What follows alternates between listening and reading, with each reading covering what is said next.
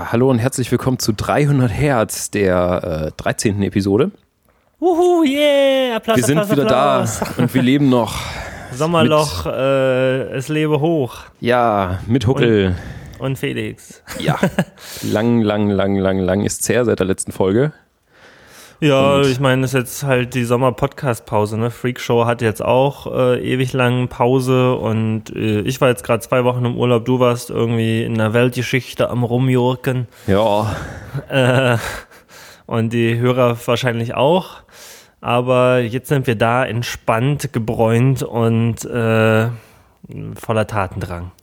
richtig. Und einem Rucksack voller Geschichten von den letzten Wochen und Monaten eigentlich. Huckel kam quasi äh, aus dem Urlaub ins Podcast-Studio. Ja, genau, gestern gelandet. Ähm, ja, nee, äh, wir hatten ja nach der letzten Folge, da haben sich ja die Ereignisse überschlagen, eigentlich, ja. dass wir sogar fast schon wenige Tage später hätten die nächste Folge aufnehmen können, aber Ja. dann aus terminlichen Schwierigkeiten äh, ging das nicht. Und so haben wir jetzt wirklich äh, aufgeladen bis zum geht nicht mehr und ähm, Jetzt fangen wir einfach direkt mit dem Thema an, was natürlich die Massen bewegt und äh, alle schon in Entzückung versetzt hat vor lauter Aufregung. Denn in der letzten Sendung habe ich ja angekündigt, ich fahre zu Thomann. Ach genau, da, da fing alles an, ne? Du warst beim Thomann und Genau. dann Letzte, letzte Folge habe ich es noch angekündigt und äh, dann wenige Tage später oder nach meinem Geburtstag, ich weiß gar nicht, wann ist denn die Folge rausgekommen, habe ich Oh das Gott, hier schon ewig offen? her. Da steht noch, da steht noch drin, dass ich dich äh, besuchen werde zu, äh, zum Black Label Konzert. Ja, ja, genau. Ich habe gerade nochmal nachgeschaut. Aber ah, mal hier auf dem Blog. Das war da Anfang Juli, glaube ich, oder Juni? Ja, ja, ja. Erster Sieben. Genau, und äh, dann das Wochenende danach oder so bin ich losgezischt, glaube ich. Genau. Oder? Ja. Naja, also warte mal, jetzt gucke ich mal hier kurz in die Themenliste. Nicht, dass wir hier Sachen doppelt erzählen, aber nee, hier steht Huckels Konzertberichte, Berichte, Gitarren, Kauf zu Thomann-Fahrt. Und da, ähm, Da haben wir noch drüber philosophiert, was du dir aus dem Thomann mitbringen könntest für eine Gitarre. Genau. Na gut, ja, also ich bin dann dahin gefahren. äh, kann man, brauchen wir gar nicht so lange drum herum reden. Ich bin dahin gefahren und ich habe auch eine Gitarre gekauft. Ähm, und ähm, ja, das war natürlich äh, erstmal eine ordentliche Fahrt von Berlin, so 400 noch was Kilometer. Und durch Bamberg durch und dann, wie heißt das, Treppendorf oder Teppendorf? Äh, Erst auf kommt Burg Ebrach, nicht Ja. Burgebrach, das ist ganz wichtig. ja, okay. Wurde uns mal von Einheimischen erklärt, als wir nach äh, Burgebrach gefragt haben. Aha. dann kommt man nach Treppendorf und dann sieht man das riesige Lager. Genau, dann sieht man das Lager und natürlich, äh, ich hatte die ganze Zeit freie Fahrt, weil ich morgens um fünf oder so bin ich schon losgefahren, damit ich da schön äh, früh einschlage und alles noch leer ist. Das war auch in der Woche, glaube ich, als ich losgefahren bin. Ja. Oder Freitag war das.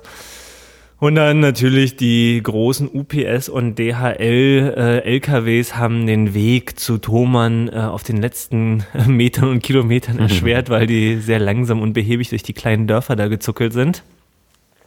Dann sah ich das äh, Lager, wo auch die großen LKWs reingefahren sind. Und dann geht's ja noch ein kleines bisschen weiter in dieses kleine Pupdorf. Äh, und da ist dann tatsächlich auch nicht viel los, außer der Thomann. Irgendwie an so einem kleinen Tümpel. Man hört Hunde Ja. bellen und, Der örtliche äh, Feuerlöschteich. und äh, Gockelkrähen. Und dann ist da noch ein Italiener, der wahrscheinlich nur für die Belegschaft von Thomann da ist. Nee, der Äh, ist äh, nur für Idioten da, die da zum ersten Mal hinfahren und äh, dort dann auch wirklich reingehen. Das, äh, ah, Den ja. sollte man meiden. Ja, das habe ich auch getan.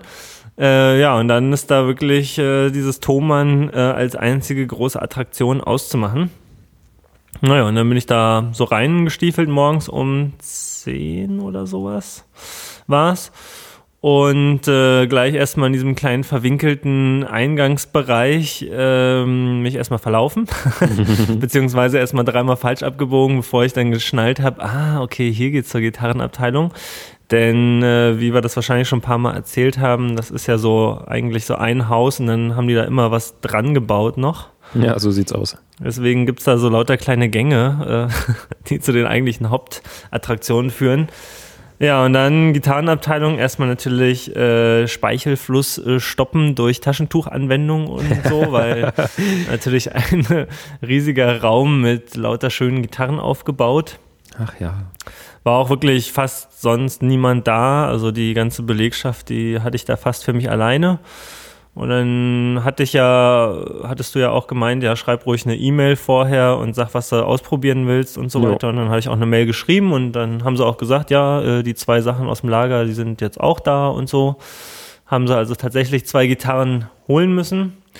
Äh, und für die, die es vergessen haben, welche Gitarren ich ausprobieren wollte, äh, das war so eine Fender Mexico Strat mit Humbucker Single Coil Humbucker Bucker Konfiguration, äh, ich glaube in Olympic White. Dann eine Gibson SGJ 2014 und eine Pia SSI äh, Tobacco Sunburst. Custom, äh, genau, äh, Pia Custom 24. Und ähm, ja, dann bin ich da so hin und habe gesagt, hier, guten Tag, ich habe so eine Mail geschrieben und dann kam auch gleich der Typ hier, der mir da geantwortet hat und meinte, ja, ja, alles klar, äh, ich pack dir die mal aus. Und äh, dann dachte ich, ja, okay, jetzt drückt er mir halt die Gitarre in die Hand, aber nee, dann hat er die erstmal nochmal genommen und geguckt, ob die auch gestimmt ist und so. Das fand ich ja schon mal sehr sympathisch. Mhm. Äh, und dann sind wir da in den, in den Verstärkerraum eingetaucht und ich bin erstmal so Richtung Fender-Verstärker gewatschelt, weil das ist ja auch das, was ich zu Hause oder beziehungsweise im Proberaum spiele. Ja. Und ähm, als erstes war die Fender Strat dran und da war ich direkt erstmal so ein bisschen ernüchtert. ähm, also meine Squire Telecaster, die ja 350 oder sowas damals gekostet hat äh, und die jetzt einen neuen Hals hat und so weiter, also die spielt sich, äh, spielt sich direkt, ich würde sagen, mindestens doppelt so geil wie diese Stratocaster, die das Doppelte gekostet hat. Also da hat irgendwie das Spielgefühl war irgendwie total upturned irgendwie gleich so. Also ich habe gedacht, hm, mache ich hier irgendwas falsch? Ist, muss hier irgendwas anders sein? Ist die nicht richtig eingestellt oder so? Aber irgendwie äh, war die total räudig, möchte ich fast sagen. Ja, also so richtig, äh, so richtig. Äh, Ich ähm, mag die weiterhin. ja, also ich, du meintest ja danach, als ich dir das so im Chat erzählte, ja, irgendwie, ich hatte auch noch keine HSH-Strat äh, in der Ach so. Hand, die toll ist. Stimmt, du hast ja die, die Hamburger Strat ausprobiert. Stimmt, Ja. das, das, das kann Fender irgendwie nicht. Ich weiß nicht, ob das an, an deren hauseigenen Hamburgern liegt oder sowas, aber irgendwie so alle, die ich äh, so aus dem Regal gespielt habe, die waren oll. Ja, aber auch so, so der Halt, so die Bespielbarkeit Mhm. halt. Also irgendwie hat die nicht gefetzt, so muss ich sagen. Ähm, naja, gut. Also dann habe ich die erstmal beiseite gestellt und dachte, naja, okay, erstmal reinkommen, ist ja auch noch früh, ne? Vielleicht äh, ein anderer Verstärker oder nachdem ich die anderen gespielt habe, ist die plötzlich total toll.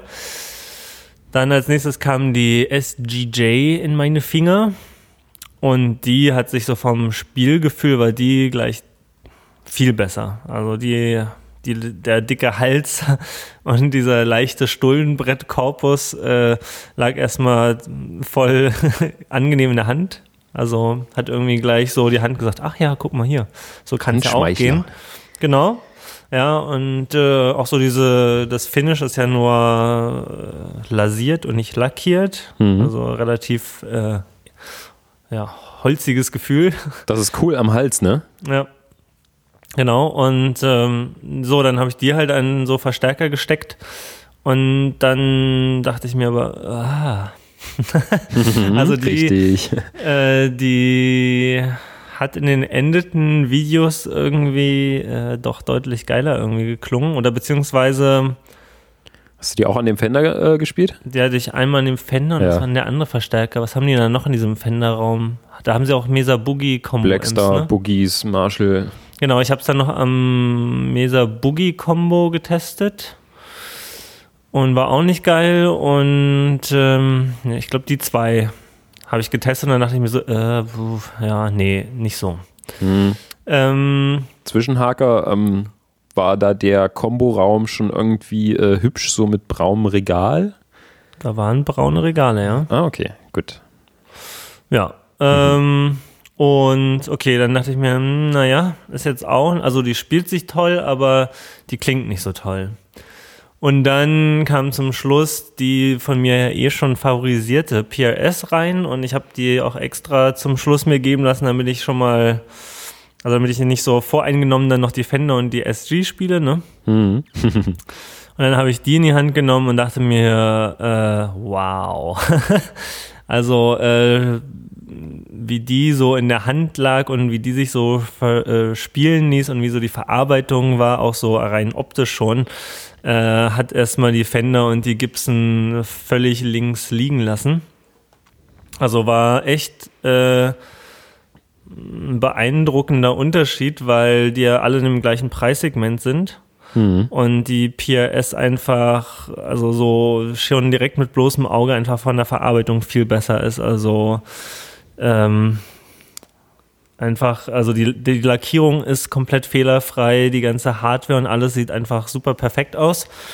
Und dann, als ich die halt so schon mal so ein bisschen angeklimpert habe vorm Amp einstöpseln, habe ich schon gemerkt, okay, die spielt sich ja wirklich äh, von alleine quasi, ne? wie man so schön sagt. Und äh, ja, äh, jetzt würde man sagen, ich habe mir die Augen gerieben, aber in dem Fall habe ich mir die Finger gerieben, äh, weil ich das nicht so richtig glauben konnte, dass der Unterschied jetzt wirklich so äh, groß ist. Und habe dann erstmal so eine halbe Stunde lang die drei Gitarren immer so im Wechsel eingestöpselt und gespielt. Und jedes Mal, wenn ich dann die PRS hatte, dachte ich so, die ist schon einfach viel geiler. Ist schon Auch- ein echt gutes Gerät. Ja, auch so von dem Klang von den Humbuckern. Also ich meine, ja, man kann die auch Single Coil und Coil tappen, aber ich bin da eigentlich, ähm, ja, brauche ich nicht so unbedingt. Wenn ich Single Coil Sound haben will, dann würde ich glaub, wahrscheinlich doch eher die Da Telecaster hast du ja eine spielen. vernünftige Gitarre für, ja. Genau, aber so dieser Humbucker Sound äh, viel geiler als die SG und auch die Fender Humbucker, die waren da so weit weg. Also äh, voll, ja, irgendwie viel voller, viel mehr äh, Obertöne oder keine Ahnung, äh, wie man das so am besten beschreiben soll, aber es war einfach, hat Spaß Klingt gemacht. einfach besser. Hat spielerisch, also vom, von der physischen oder von der, von der Haptik hat es viel mehr Spaß gemacht und vom Sound auch. Ja, naja, okay, dann war also klar, äh, die Gibson und die Fender, die können wieder zurück ins Regal oder ins Lager. und ähm, dann habe ich mich mit der SG, äh, mit der PRS noch so durch die verschiedensten Verstärker durchgefräst und dann bin ich auch in den von dir so heiß geliebten Top-Teilraum eingetreten Ja. und äh, hatte dann erstmal so einen kurzen Moment, äh, wo ich rausfinden musste, wie dieses System da funktioniert, Ja, aber es ist geil, ne? weil halt auch ein paar Nummern nicht gestimmt haben tatsächlich. Ja. Ähm, ja, aber das System ist auf jeden Fall cool. Also für die Hörer, die das auch schon wieder vergessen haben, äh, man kann da halt Top-Teile, es gibt da irgendwie Regale voll Top-Teile und Regale voll äh, Cabinets oder Boxen und man kann alles mit allem kombinieren. Genau, ohne dass irgendwie ein Mensch kommen muss, um dir erstmal irgendwie sämtliche Kabel zu bringen und irgendwie im Regal umherrutschen muss, um es anzustecken, Ja, sondern sind so eine Palmer Switching Boxen drin. Ich habe schon wieder vergessen, wie die Teile heißen. ja jedes auch. Mal will ich es mir merken, wenn ich da bin. Und drückt man irgendwie auf ein paar Knöpfchen und dann funktioniert alles mit allem. Das ist ziemlich cool. Ja, naja, und da habe ich dann auch ein bisschen an den Marshalls rumgedudelt, aber irgendwie äh, ohne Marshall-Experten gelingt es mir irgendwie nicht, da so was für mich Schönes rauszuholen. Und dann habe ich auch vergessen, welcher Verstärker der war, den du meintest, den ich spielen sollte. Und dann habe ich das irgendwie mit den Marshalls relativ schnell wieder sein lassen und habe noch weiter Mesa Boogie äh, Verstärker ausprobiert und mich vor allen Dingen an dem Express 525, glaube ich, äh, sehr lange erfreut, weil da einfach äh, auf Knopfdruck direkt Settings äh, am Start waren, ohne da groß an den Reglern drehen zu müssen, wo ich dachte, oh, yes. Und hatte da erstmal wirklich, ja, Stündchen lang Spaß wahrscheinlich. Naja, und dann zum Abschluss von diesem ganzen Experiment, dann habe ich mir noch die PRS äh, Custom 24 USA geben lassen. Also die, Die Richtig richtige, teure? die für 3000 noch irgendwas. Mhm. Weil ich halt sehen oder mal wissen wollte, wie ist so der Unterschied, ne? Also wie weit bin ich jetzt weg von der Königsklasse? Du hast ja auch schon ein paar Mal so erzählt, ja, ja, die Les Paul Traditional, also da können die anderen, die Studios und was auch immer, einfach alle nicht mit. richtig. Ähm, und dann hatte ich halt so ein bisschen natürlich Angst, jetzt so die richtige, das Original in die Hand zu nehmen und dann ganz enttäuscht zu sein. Aber äh, in dem Fall war ich positiv überrascht, dass der Unterschied nicht so enorm groß war. Also man sieht an der Verarbeitung, an dem Vibrato-System, da ist irgendwie schon ein bisschen was Wertigeres noch am Start. Richtig krass, die äh, Audiobuchse an der USA PRS, die sah echt aus, als würde die einen Bombeneinschlag mhm. überleben. Die wird sich wahrscheinlich nie lockern. Nie, Rock nie, solid. nie. Ja, so richtig irgendwie äh, richtig schwermetallmäßig rangedübelt. Ja. sah wirklich fett aus. Ähm, und so von der Bespielbarkeit war es ja, das konnte ich irgendwie, da konnte ich nicht so die feinen Nuancen feststellen. Die spielen sich beide gut. Hast klanglich irgendwas mitbekommen? Also die Pickups klingen auf jeden Fall fetter und vielleicht auch äh, andere Variablen, ja, irgendwie, weil es eben ein besseres äh, Vibrato-System oder irgendwas anderes toller ist, ja, aber äh, man hat schon gemerkt, die klingt nochmal fetter und hat irgendwie noch ein breiteres Klangspektrum. Also da sind irgendwie mehr Sachen drin, mehr Obertöne mhm. oder keine Ahnung, ja, oder die Sustain hat mehr Sustain, irgendwie sowas in dem Bereich. Das war jetzt nicht so richtig irgendwie Holz, Vorschlaghammer ins Gesicht unterschiedmäßig. Man hat halt schon gemerkt, ja, ja, da kommt schon noch ein bisschen mehr Musik rüber. okay. Oder mehr, äh, mehr, äh, mehr Druck, mehr Spaß, keine Ahnung, aber äh, ich bin dann, hab die zurückgeben wollen, dann hab auch so, meinte der Typ so, und, na, hier ist schon geiler, oder? Und dann meinte ich so, ja, das ist schon geiler, aber ich, genau das, was ich gerade gesagt habe, ich war eigentlich ganz gut überrascht, dass die nicht so weit auseinander sind. Und er so, ja, also die ist schon viel besser. Und dann ist er mit mir nochmal in den Raum. Man wollte das selber jetzt auch nochmal ausprobieren und mir also jetzt demonstrieren, ähm, dass da schon ein größerer Unterschied ist. Und dann hat er da so ein bisschen rumgespielt und auch so immer hin und her gewechselt und dann meinte er, hm, ja, doch, die sind schon beide ziemlich gut. Und dann haben wir uns darauf geeinigt, dass die teure schon, aber auch äh, insgesamt noch einen kleinen Ticken besser ist. aber nur ein bisschen. Ja, nicht auf jeden Fall. Äh, nicht eben so ein Dimensionsunterschied, wie es vielleicht bei so einer Gibson Studio in Traditional Les Paul zum Beispiel ist. Oder ja, Fender ganz billig oder Humbucker, ja, keine Ahnung. Naja, das Schlimme ist ja, Fender ganz billig ist ja sogar ganz gut. Also ja, ähm, bis jetzt alle, alle Squire-Gitarren, die ich gespielt habe, mochte ich. Ja. Die, äh, die Mexiko-Dinger mag ich eigentlich auch ganz gern. Die American Standards, die finde ich so, mh, mm, okay, merke ich jetzt nicht wirklich einen Unterschied zu den Mexikos. Und ähm, dann kommt erstmal eine ganze Reihe nichts. Also die Deluxe oder die American Vintage und sowas, ähm, das ist alles schön und gut aber spürbar wird der Unterschied dann halt erst wieder irgendwie äh, ab Custom Shop Ebene. Mhm, Und das ist dann schon ähm, ein großer Unterschied, auch was äh, den Preis angeht. Ja. Also ich könnte mir jetzt vorstellen, die SE noch so ein bisschen zu pimpen. Mhm. Äh, also ich habe mir natürlich die SE dann gekauft äh, für die Hörer, die das jetzt äh, sich noch nicht selber gedacht haben. Gleich eingepackt mitgenommen.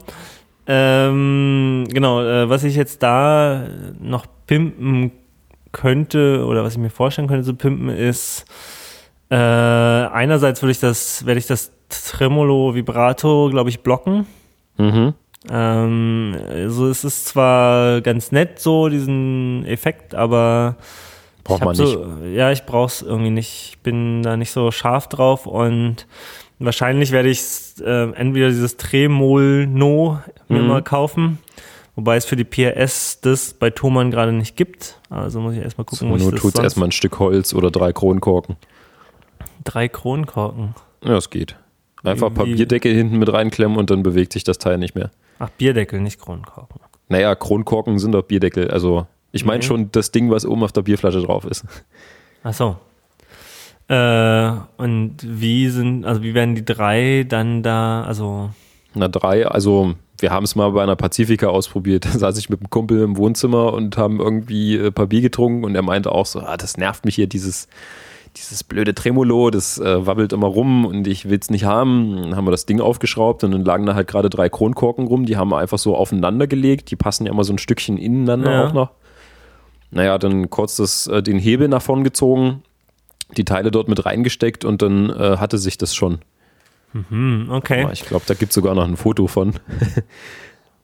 Verstehe. Na gut, ähm, ja, ich kann ja nachher mal aufschrauben und gucken, ob ich auch irgendwas zum Reinklemmen habe. Also das Tremol No oder irgendwie so eine richtige Kralle hätte wahrscheinlich noch so ein bisschen äh, ja, mehr Ist auf jeden Fall erstmal. Definierteren Halt, sagen wir mal, für, ja, weil ja, genau. man will ja auch gerade äh, besonders natürlich mehr Sustain dann auch gleich rausholen. Und das äh, wäre dann schon gut, wenn das so richtig definiert fest wäre. Aber ja, das, das werde ich auf jeden Fall noch tun, weil mich das halt auch nervt. Zum Beispiel, wenn man halt Bendings macht und noch eine andere Seite mitklingt und man hört das dann halt doof. Genau. Ähm, die Tuner sind okay, also die sind auf jeden Fall die silky smooth und so weiter, aber da könnte ich mir vorstellen, irgendwie auch noch die Locking-Variante vielleicht hinzuzufügen, ähm, um noch mehr Stimmstabilität herzustellen. Und wenn ich es jetzt mir richtig geben will, dann würde ich vielleicht auch noch die richtigen PRS-Pickups reinschrauben. Mhm. Aber dann wäre ich halt insgesamt trotz alledem noch weit, weit, weit, weit, weit unter dem, was halt so eine USA PRS kosten würde. Ja. Und klingt trotzdem schon mal super. Ja, also ich meine, äh, du hast die ja dann auch gespielt, da kommen wir ja gleich noch zu. Genau. Ähm, und äh, das ist schon auf jeden Fall ein richtig geiles Sportgerät, für, vor allen Dingen für den, für den Preis, muss man einfach so sagen. Ja, also selbst ungepimpt äh, kann ich das schon äh, jedem nur wärmstens empfehlen. Und ich habe auch vor, mal zu versuchen, irgendwie demnächst so mal so ein kleines, äh, vielleicht sogar Video zu machen, um halt die mal äh, nochmal vorzustellen. Mhm. Ähm, für alle, die, weil es hat so ein paar Leute gegeben, die dann auch so meinten, ja, äh, wenn du die hast und wie ist sie denn so und so, weil ich habe auch überlegt, äh, vielleicht mache ich da mal was und war ja, genau. mal in die Videowelt. Naja, okay, und dann äh, habe ich also diese Gitarre auf jeden Fall gekauft gehabt und äh, bin dann erstmal noch nach München weitergefahren, eine Freundin besuchen. Äh, übers Wochenende dann, als ich zurückfahren wollte, dachte ich mir, oh, jetzt von München nach Berlin durchreiten, oh, keinen Bock. Und dann dachte ich mir, hm, kann ja mal den Felix fragen, ob ich bei ihm vielleicht auf der Couch crashen kann, um dann am nächsten Tag äh, in der Früh und mit aller Frische nach Berlin weiterzufahren. Und dann hat er auch gesagt, der Felix, ja, geht klar.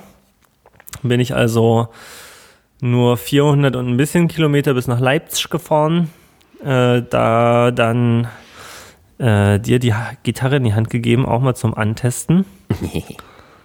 Und äh, jetzt kannst du ja quasi, jetzt können wir den Blickwinkel wechseln und du kannst ja auch nochmal, äh, falls oh. du dich noch erinnerst.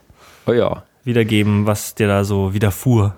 genau, also ähm, da haben wir die neue Gitarre erstmal an meinem Setup getestet. Das heißt irgendwie Batzen Effekte zwischen und zwei Amps gleichzeitig. was ja an sich schon mal äh, neu war für den Huckel. Ja, durchaus. Ja, Stereo-Chorus. Und äh, also ich ähm, war echt ziemlich überrascht. Also ich hatte schon wie gesagt, durch meine Suche auch mehrere Gitarren so in der Preisspanne ausprobiert und das war jetzt halt auch so schon das äh, qualitativ hochwertigste, was ich bis da jetzt so äh, in Fingern hatte. Ich glaube, die war noch unter 700, oder? Äh, nee, die kostet, oder? Oh, äh. Auf jeden Fall so irgendwie ja, äh, ja, so zwischen 600 und 800 Euro, glaube ich. Ja, warte, ich gucke kurz nach. genau, guck kurz nach. Aber auf jeden Fall für den Preis extrem gut verarbeitet, extrem gut spielbar. Also die war ja auch von jetzt schon ab Werk super gut eingestellt. Also da war ja, ja nichts absolut. am Schnarren und sonst was. Seitenlage war nicht zu tief und nicht zu hoch. Also ich sag mal, krasse Bendings haben genauso funktioniert wie äh, Pinch Harmonics und Tapping und alles mögliche. Das war ja alles kein Problem. Ähm, das Vibrato geht echt ziemlich leicht. Also da kann mhm. ich halt auch verstehen, warum du das jetzt blocken willst. Also 698 äh, kostet die. Ah, okay. Kurz vor 700. Ja. Ähm, ja, da musste man den Hebel ja echt nur ein bisschen schief angucken und schon hat er sich nach unten gebogen. Genau, ist halt auch ein Floating Vibrato. Genau.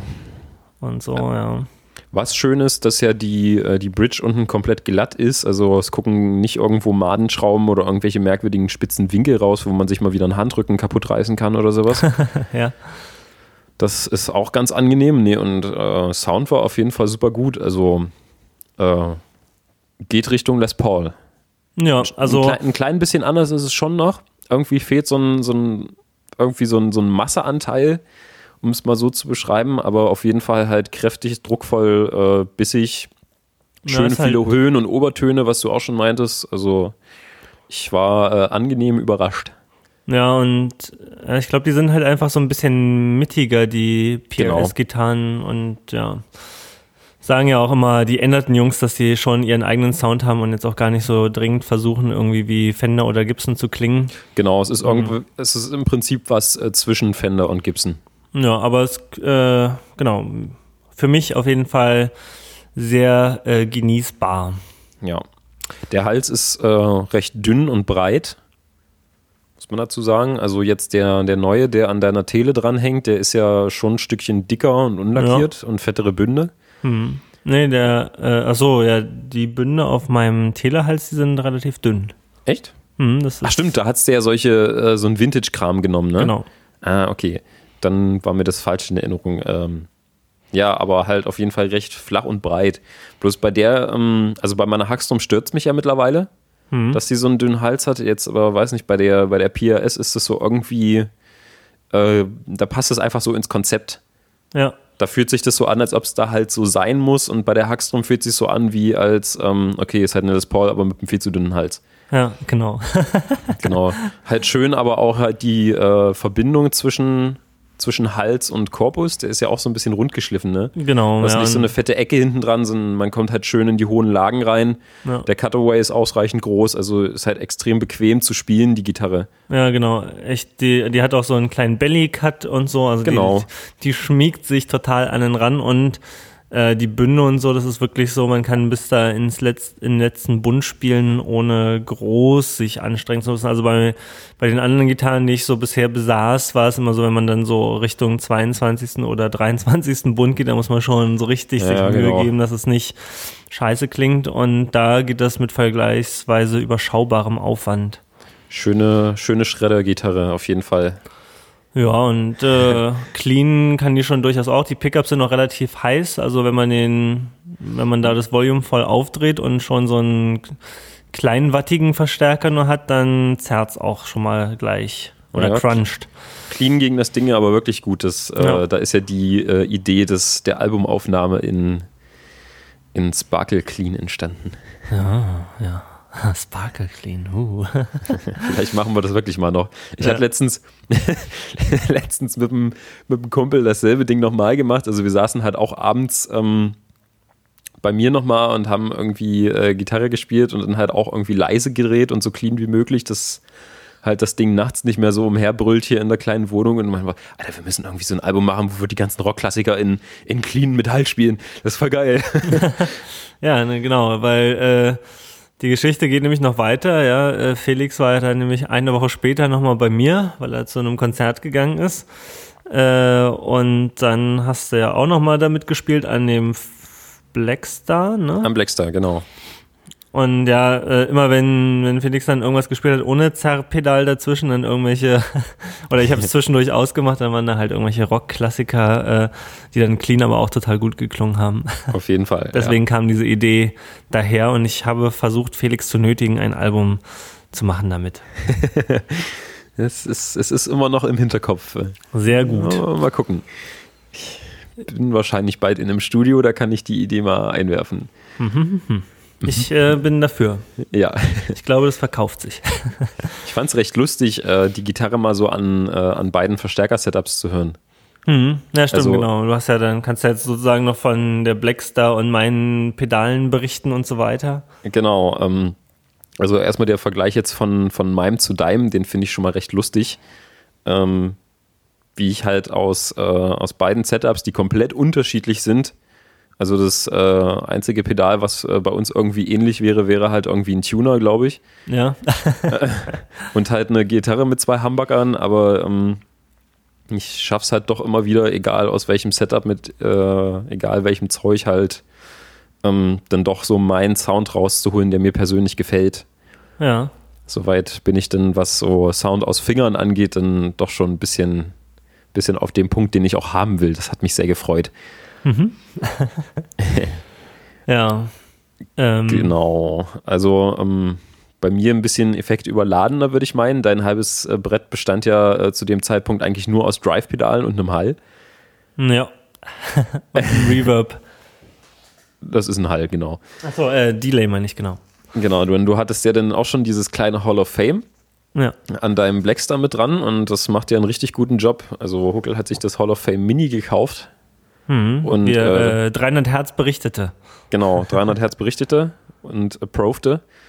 Und äh, cooles Teil, also ja. fett. Das, das Einzige, was ich dir dann auch demonstriert habe, ist, äh, wenn man den Drive-Kanal bei dem Blackstar anmacht und dann den Haus, äh, also nicht den hauseigenen Reverb benutzt, also sozusagen Reverb vor äh, der Vorstufe, ja. dann klingt das irgendwie sehr merkwürdig. Also der Reverb vor dem Verstärker funktioniert nur im Clean-Kanal richtig gut. Mhm. Wenn man dann eben die Drive-Pedale wiederum vor dem Hall-Pedal hat.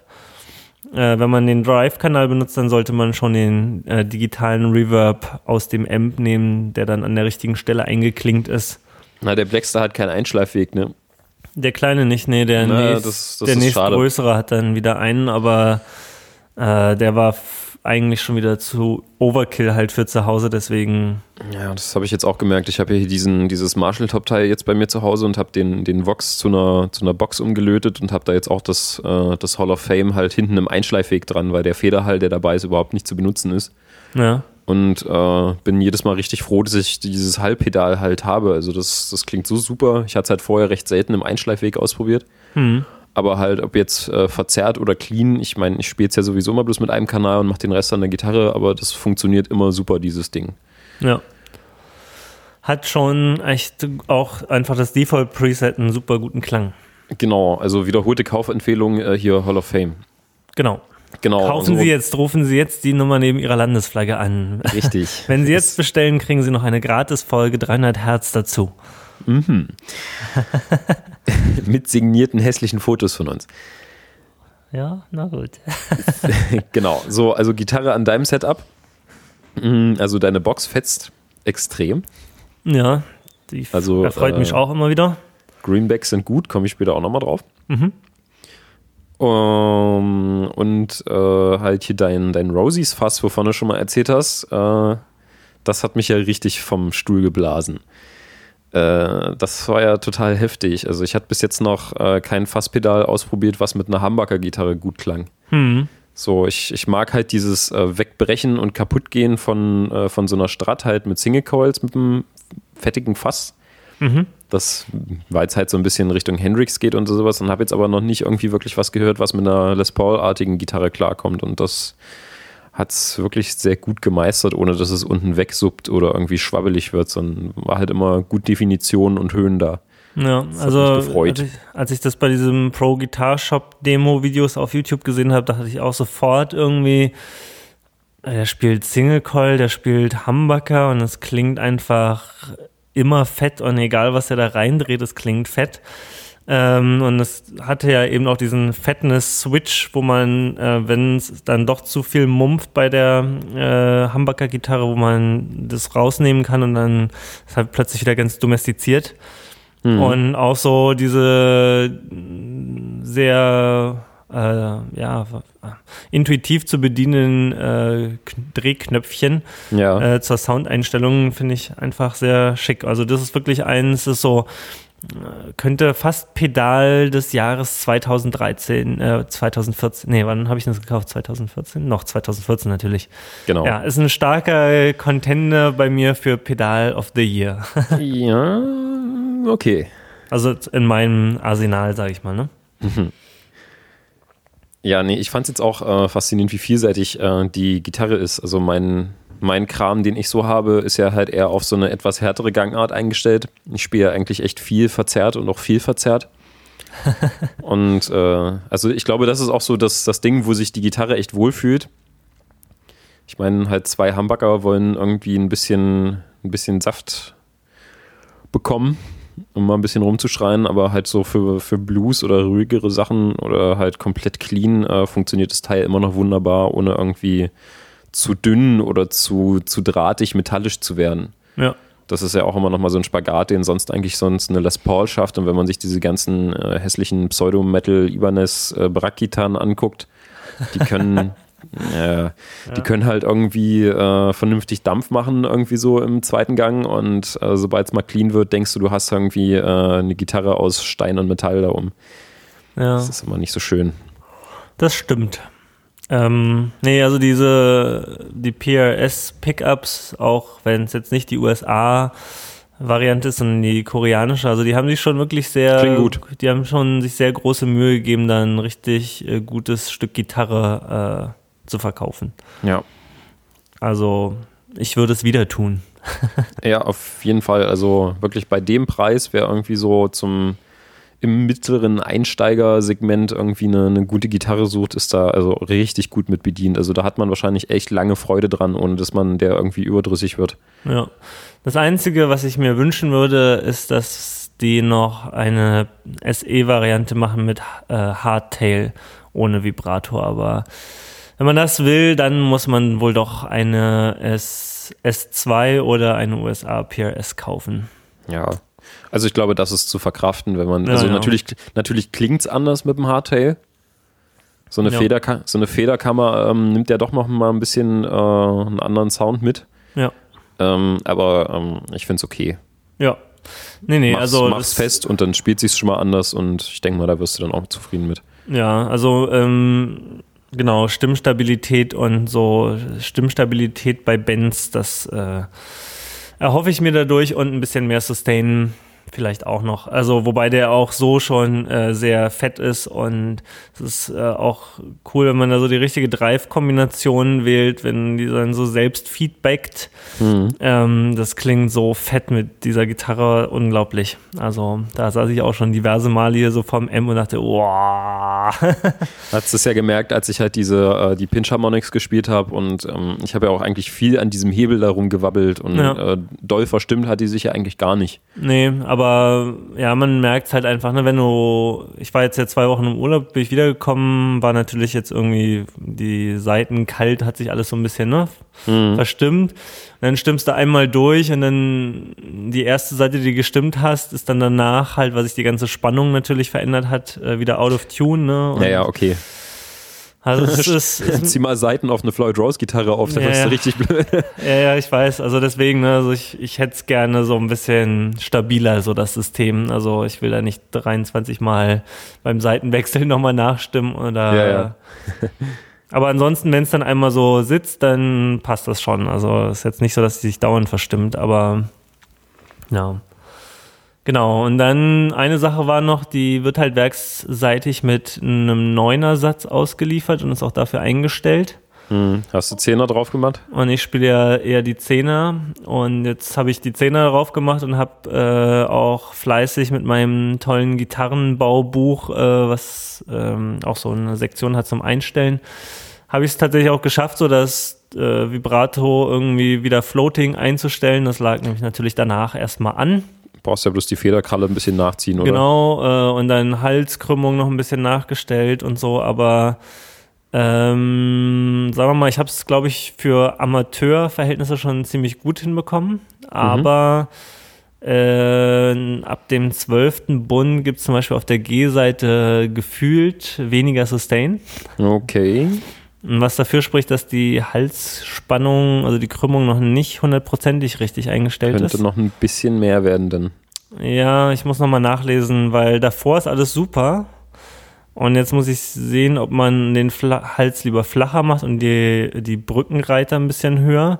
Mhm. Oder mehr Krümmung oder ich muss nochmal gucken, wie das sich so verhält, weil äh, man wenn man einfach so drauf losschraubt, dann kann man ja, alles ja. nur noch viel schlimmer machen. Und, Unüberlegt äh, ist meistens blöd. Ja, ähm, genau, das heißt, äh, ja, eigentlich habe ich schon den Ehrgeiz, das selber zu machen und das jetzt nicht nochmal so zum Einstellen zu bringen. Andererseits denke ich mir, ach ja, ihr jetzt da noch 23 Mal rumgurkst, bringst einfach gleich zum Fachmann, der dir das jetzt nochmal so richtig aufs Mühe runter feintunt und dann hast du einfach Ruhe. Ähm, das muss ich mir noch überlegen, so nächste Woche, was, was, wie groß mein Ehrgeiz ist, das jetzt selber hinzubekommen. Ja. Ja, aber ich habe es jetzt schon so hinbekommen, dass man auf jeden Fall ganz ordentlich damit spielen kann. Äh, aber ich merke es zwischendurch doch immer mal wieder, dass dann so auf der einen oder anderen Seite ab dem zwölften Bund noch nicht das hundertprozentig stimmt. Aber als die neuner Seiten drauf waren, war es wirklich absolut wie eine Eins perfekt. Also ja.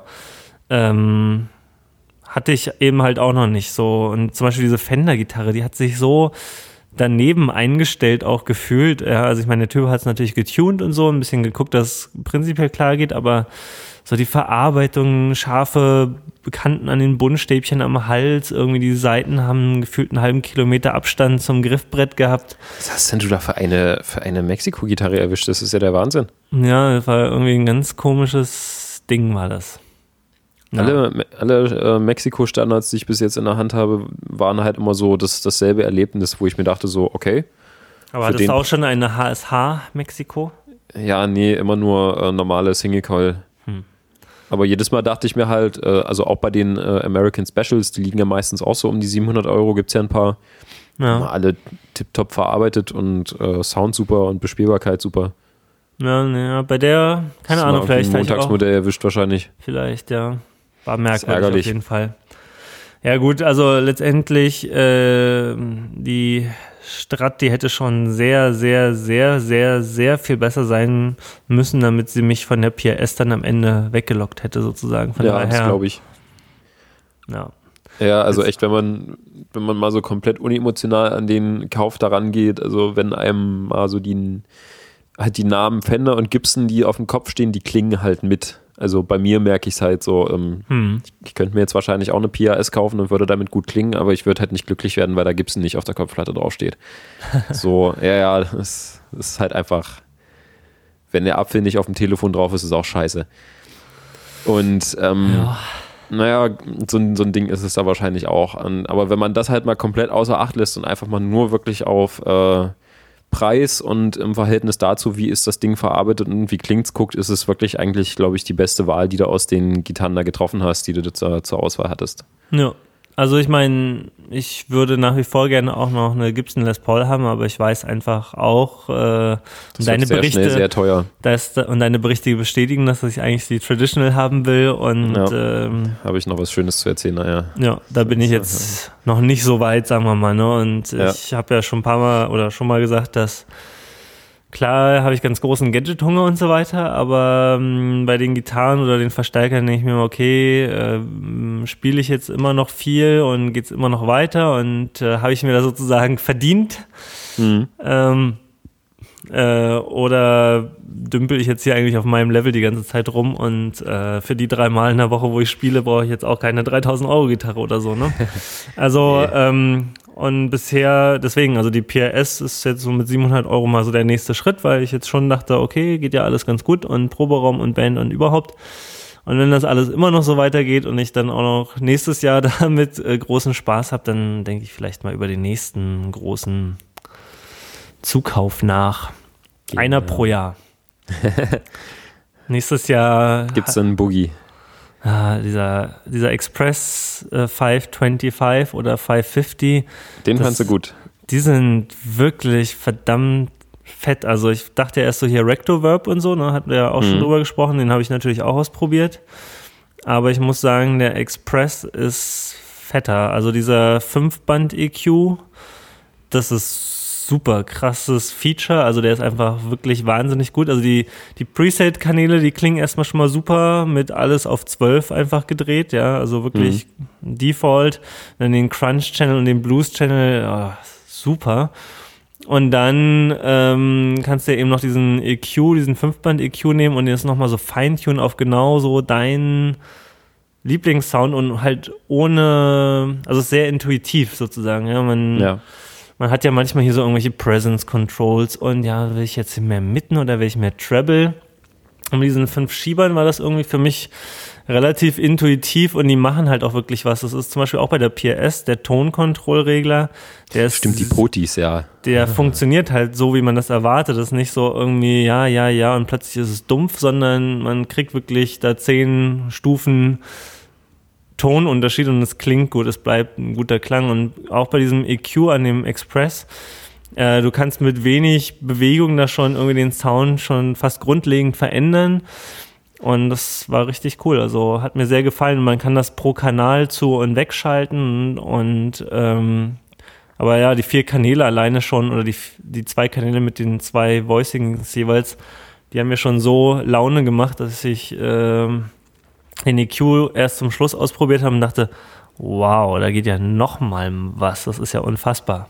Mhm. Und äh, ja, schöner Clean Sound, schöner Zerr Sound, also das könnte ich mir schon sehr gut vorstellen. Ja, ja. Also aber zusammenfassend, äh, PRS SE Custom 24, äh, auf jeden Fall 300 Hertz approved. Genau. Äh, Können, äh, ist zum Kauf freigegeben. Ist zum Ding. Kauf freigegeben, ja. ja. ähm, und Thomann halt, äh, um das Kapitel Thomann auch Huckel approved?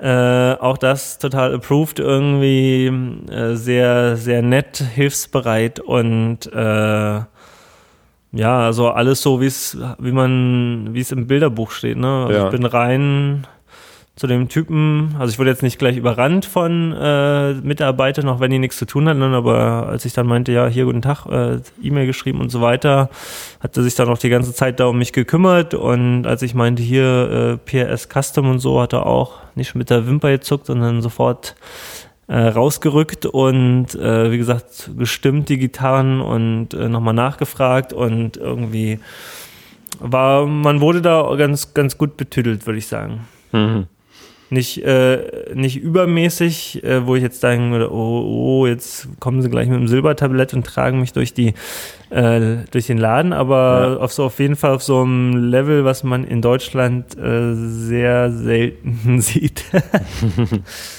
und natürlich, äh, ja, da kommen wir auch gleich noch äh, etwas ausführlicher zu, ein äh, im, wenn man das Spektrum betrachtet, äh, diametral gegenüberliegend von äh, Just Music. Ja, so, da muss ich jetzt noch was zu erzählen. Da musst du mal kurz Luft ansaugen. Da, da, so, pass ja. auf.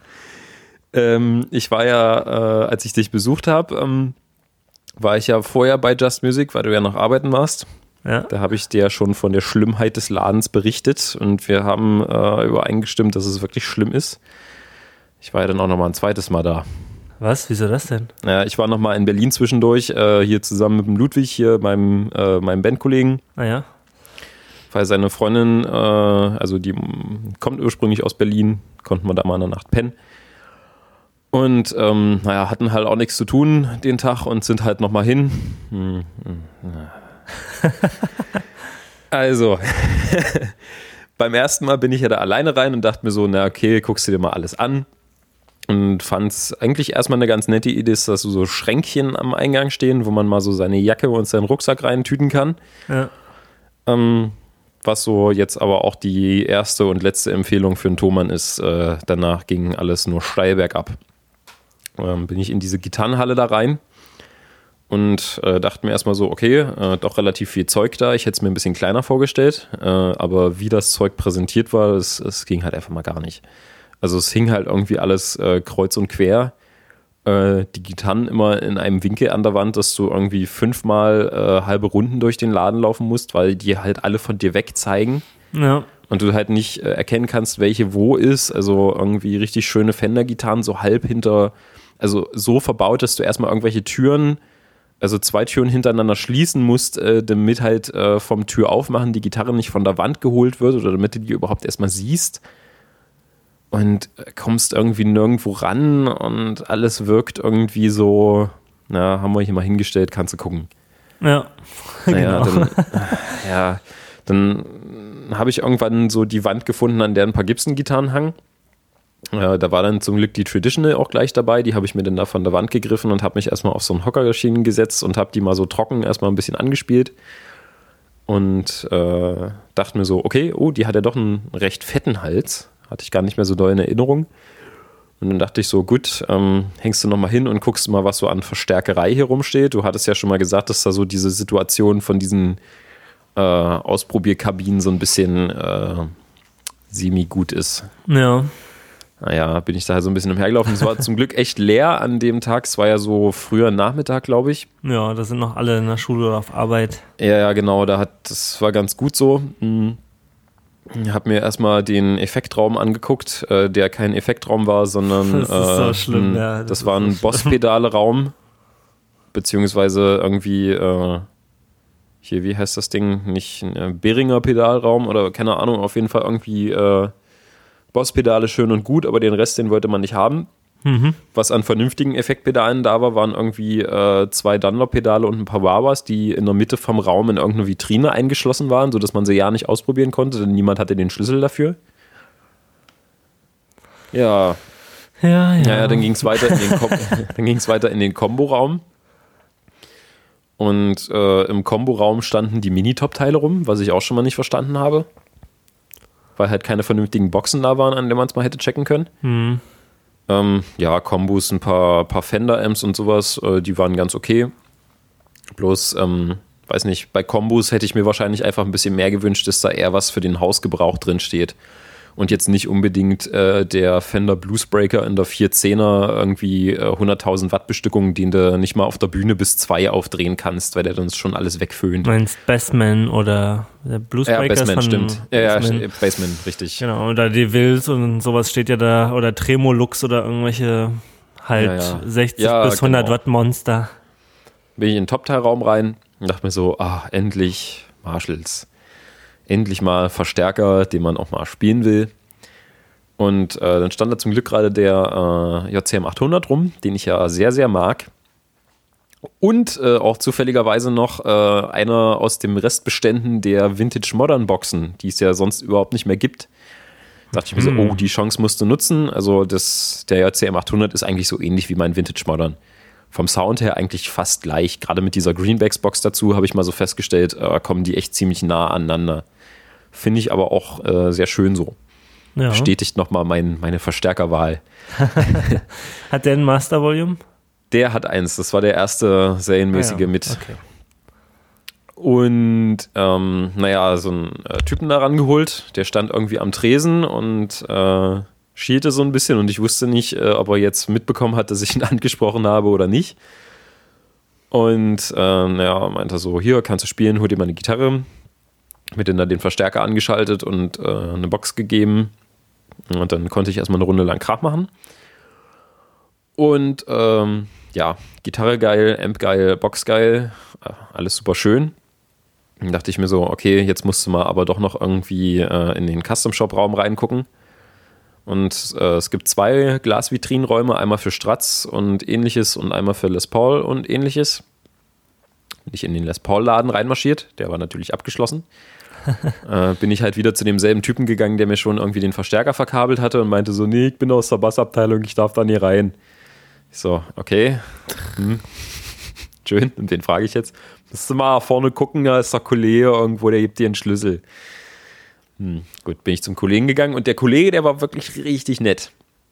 Ja, es war ein cooler Typ. Der hat mir den Raum aufgeschlossen und dann haben wir noch irgendwie eine halbe Stunde lang gefachselt, bevor ich mir mal was von der Wand gegriffen habe. Und der hat mir so alle möglichen Highlights in dem Raum gezeigt. Das war, der war wirklich richtig cool. Im Raum stand dann so ein, äh, ein 100 Watt Plexi rum. Also komplett unbrauchbar. Ist halt ein schöner Amp, äh, aber wenn man nicht äh, gerade irgendwie bei dem im Laden Selbstmord begehen will, äh, braucht man den halt nicht anschalten. Mhm. Sonst, ja, ja, der, der reißt halt komplett den Raum ab. Ja. Hm, dann stand da noch äh, der Bogener Goldfinger rum. Ähm, sehr cooler Amp, muss ich sagen. Hatte ich vorher noch nicht ausprobiert. Und äh, ja, da habe ich dann mal so ein bisschen was durchgespielt. Im Prinzip so äh, alles, was an, an Custom Shop Les Pauls da hing, wo äh, eine 59 drauf stand. Mhm. Habe ich mal da dran gesteckt und mich durchprobiert. Und äh, wie gesagt, halt, was du auch meintest, äh, durch Taschentuchbenutzung den Sabberfluss aufgehalten. Äh, ja, ich muss halt feststellen, also die Traditional, die bleibt auf jeden Fall der Favorit. Die werde ich mir auch definitiv kaufen. Ähm, aber äh, so 59er Reissue oder halt äh, äh, die Collector's Choice Serie von Gibson, das ist einfach, äh, da kommt sonst nichts Irdisches ran, was ich bis jetzt in der Hand hatte. Das ist der Wahnsinn. Was ist da der Wahnsinn im Vergleich zur Traditional? Äh, ich weiß nicht. Also erstmal, wie die Teile aussehen. Also halt wirklich so, als ob du eine 59er äh, auf dem Dachboden finden würdest und machst einen Koffer auf und da ist eine Gitarre drin, die, äh, weiß nicht, Eric Clapton auf Natur gespielt hat oder sowas. So sehen die Dinger aus. Also schon halt äh, Relic, mhm. also halt Aged, aber jetzt nicht so, nicht Heavy Relic äh, Fender Custom Shop Style, wo irgendwie schon äh, keine Farbe mehr drauf ist und die so aussieht wie die Klampe von Rory Gallagher sondern halt so irgendwie total geschmackvoll dem Original nachempfunden mit so halt so ein paar Donks hinten auf dem, auf dem Rücken von der Gürtelschnalle drauf. Mhm. und so ein bisschen was abgeschnörgeltes so um die Tonabnehmer ringsrum und das Metall so ein klein wenig angelaufen und alles so äh, sehr dezent und schön gemacht einfach. Verstehe. Und, und die Teile, die, die klingen einfach so wahnsinnig geil. Das ist, das ist heftig. Also bei der Traditional ähm, blieb mir damals schon der Mund offen stehen, als ich die mal gegenüber der, äh, der Studio gespielt habe. Und das ist aber einfach nochmal so eine heftige Schippe obendrauf. Also, ich meine, wahrscheinlich hört man es auch bloß, wenn man ein bisschen Ahnung hat und irgendwie sich mit Les Pauls äh, beschäftigen mag.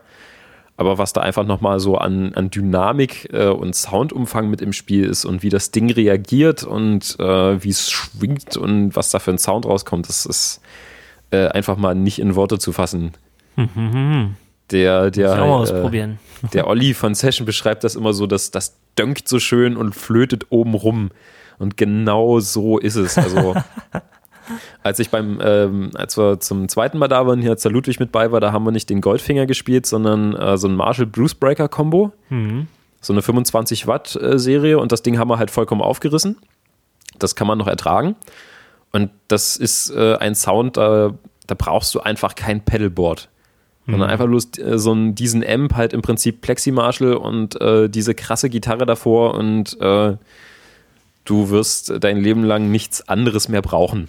Mhm. Auch kein Hall oder sowas. Es, ist einfach nur äh, die Essenz, sag ich mal. Das ist der Wahnsinn. Also 59er Les Pauls. Äh, ja, bloß äh, halt nichts unter 5000 Euro dabei. Ja. Es ist dann schon ein bisschen arg abartig. Naja, das war das positive Erlebnis bei Just Music. Dann äh, habe ich mich erdreistet, doch irgendwas kaufen zu wollen. Bin halt so ein bisschen da Großer durchgelaufen. Oh, äh, sehr, naja, bin ich halt dann nochmal durchgelaufen und so gegenüber dort von der äh, angeblichen oder nach Kasse aussehenden äh, Tresenoptik dort war halt noch so eine komplette Wand voll äh, Zubehör, hier so Kapos, Seitenkurbeln, Kabel, Seiten, sonst was. Und äh, dort standen gerade so diese Hercules-Stands, ähm, den ich auch zu Hause habe, die standen da gerade so schön rum. Und da gibt es ja diese Erweiterungspakete für, dass man sich äh, diese Krallen oben, wo die, wo die Hälse aufliegen, äh, dazu kaufen kann, dass man halt mehr Gitarren auf seinen Ständer drauf bekommt. Und äh, das hing halt da und das war ein Stückchen günstiger als beim großen Online-Shop unseres äh, herzlichsten Vertrauens. Da dachte ich mir so, na komm, nimmst du mit. Hast ja gerade einen Bass halbwegs geschenkt bekommen, da kannst du den mal da mit reinstellen. Mhm. Mhm. Bin ich da halt an diesen Tresen ran und meinte dem Kollegen da halt irgendwie, na hier, äh, will ich mitnehmen? Hm, nahm mir, mir das Teil halt weg, legte das unter seinen Tresen und gab mir fünf Minuten später ohne irgendeinen Kommentar einen Zettel in die Hand. Ich meinte so, äh, ja, wie jetzt? Kann ich das jetzt nicht gleich bezahlen oder, oder mitnehmen oder wie? Ja, nee, da musst du mit dem Zettel hier runter zur Hauptkasse. Ich so, okay, und äh, warum konnte der Mensch, der vor mir gerade ein Speakerkabel hier von derselben Wand gekauft hat, äh, das jetzt gleich hier bezahlen und mitnehmen? Na, die Begründung erfolgte nicht, sondern ich wurde wieder bloß darauf hingewiesen, dass ich doch bitte runter zur Hauptkasse gehen soll. Naja, bin ich runter zur Hauptkasse gegangen. Dort stand äh, irgendwie der der grummeligste und granteligste Verkäufer, der mir in Berlin je über den Weg gelaufen ist. Äh, der hatte halt äh, gerade so ein, äh, so ein DJ-USB äh, zwei Teller drauf Dingens verkauft. Einen netten älteren Herrn, der sich auch über den Typen, glaube ich, ein bisschen aufgeregt hatte. Und bin ich da halt hin, äh, habe ihm meinen Zettel gezeigt und der verschwand dann erstmal irgendwie, für, weiß ich nicht, fünf Minuten irgendwo, ohne irgendwie Hallo zu sagen und Tag und Tschüss.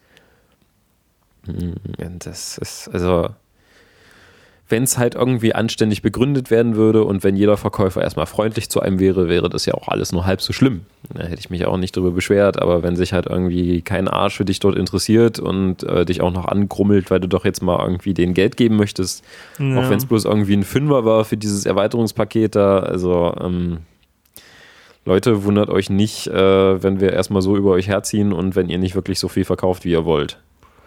Ich glaube, die wollen nicht so viel verkaufen. Ich glaube, das ja. ist äh, der Haupt. Also wenn, wenn der Thomann noch so eine Enklave in Berlin eröffnen würde, wären die innerhalb von einer Woche komplett am Boden und würden wahrscheinlich bei denen äh, Bewerbung schreiben oder sowas. Und abgelehnt und dann dort, werden. Und dann dort nicht genommen werden. Ja. ja.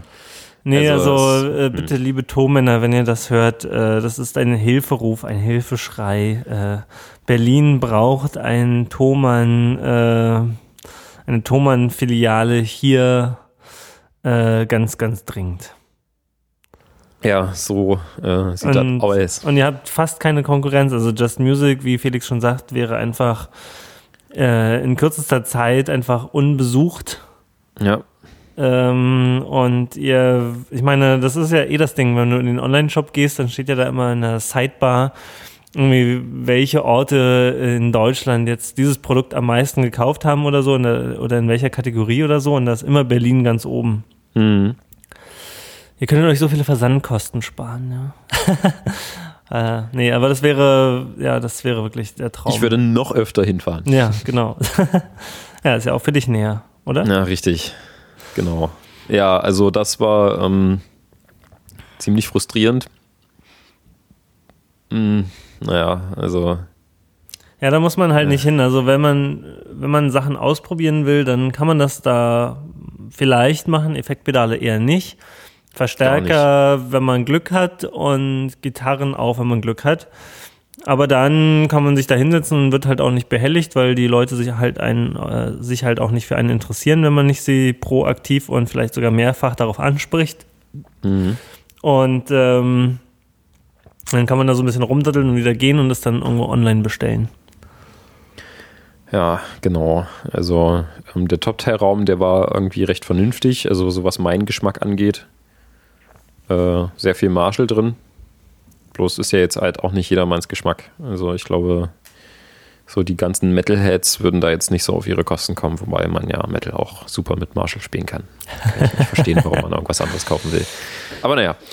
Ja, also äh, wir bleiben bei unserem Urteil auf jeden Fall, dass Just Music äh, ist einfach ungeil, so als Kaufexperience ja. generell.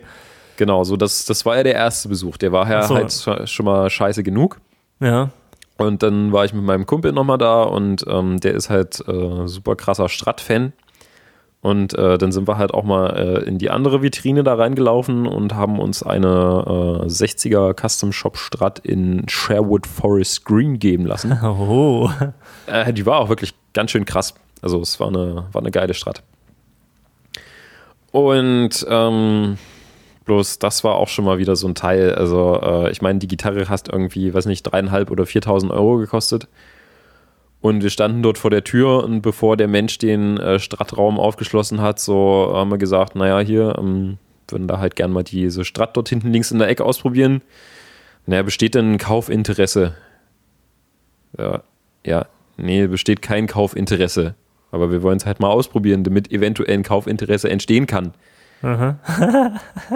ich mir auch schon so dachte, so, sag mal, hast du uns das jetzt gerade ernsthaft gefragt? Ich meine, Alter, das, das Ding kostet so scheiß viel Geld, also halt für ein Stück Holz. Ja.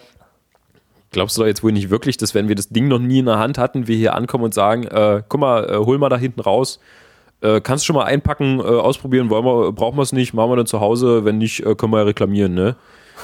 Also, was? das, das naja, irgendwann hat er uns den Raum dann halt aufgemacht und wir durften mit der Gitarre spielen, aber nur nachdem wir ihm nochmal gesagt hatten, dass wir das jetzt auch wirklich möchten. Äh, naja. Naja, das eben, war, genau, das war, ne, und da wieder das Thomas ein krasse Gegenbeispiel. Ich frage, kann ich jetzt mal hier so die PRS spielen? Oder so, ja, ja, hier, komm mit, äh, irgendwie sucht dir einer aus. Ähm. mhm. Ja.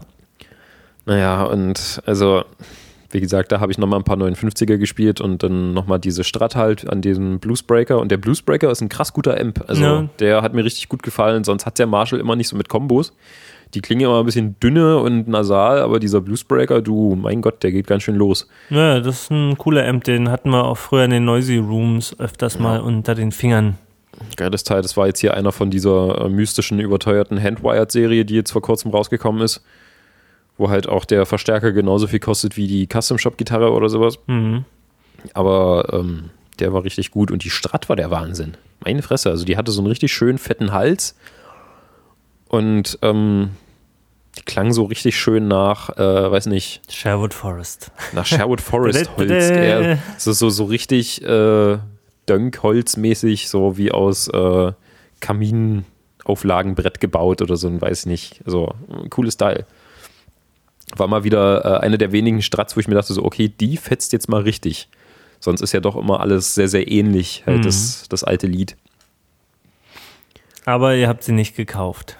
Ja, nee, wir hatten leider kein Kaufinteresse. Hm. Ja, schade, hat er den Raum leider umsonst aufgeschlossen. Haben wir ihm nach Arbeit gemacht. Hm. Willst du machen? Ja, ja, auch meine, ist Just Music. ja, naja. Ein paar Wochen später war ich in meinem Thomann. Und äh, Ludwig und ich laufen halt in diesen Laden da rein und äh, haben halt einen Verkäufer was gefragt und guckten uns dann so an und dachten uns so, ja, das äh, kann halt einfach nicht mithalten. Ja. So soll das sein. Ja. Im Thomann habe ich äh, nächste Custom Shop Geschichte mal wieder die, äh, die Tradition ausprobiert, weil ähm, ich ja immer noch so ein bisschen traurig bin, dass ich sie mir nicht äh, direkt kaufen kann, äh, beziehungsweise will. Ja. Und ähm, habe es dann da nochmal ähm, gemacht, mir den Schmerz zuzufügen, die Traditional gegen äh, die Custom äh, hier, na, äh, Collectors Choice Reihe zu halten und gegen 59er Reissues und sowas. Und äh, also natürlich sind die 59er halt geiler. Da kommt man nicht drum rum, aber die sind jetzt halt ähm, nicht in dem Maße geiler, äh, dass ich mir jetzt sage, okay, ich muss jetzt noch unbedingt 4000 äh, Euro mehr ausgeben, sonst werde ich in meinem Leben nicht wieder glücklich. 4000 Euro mehr. Naja, also die, Tradi die, die, Traditional kostet ungefähr so knapp zwei. Und wenn es so in Richtung Collector's Choice geht, da geht es mal so von, von 5,5 bis 6,5. Mhm. Oh Mann, ey. Also, wie gesagt, das sind wirklich richtig krass gute Instrumente.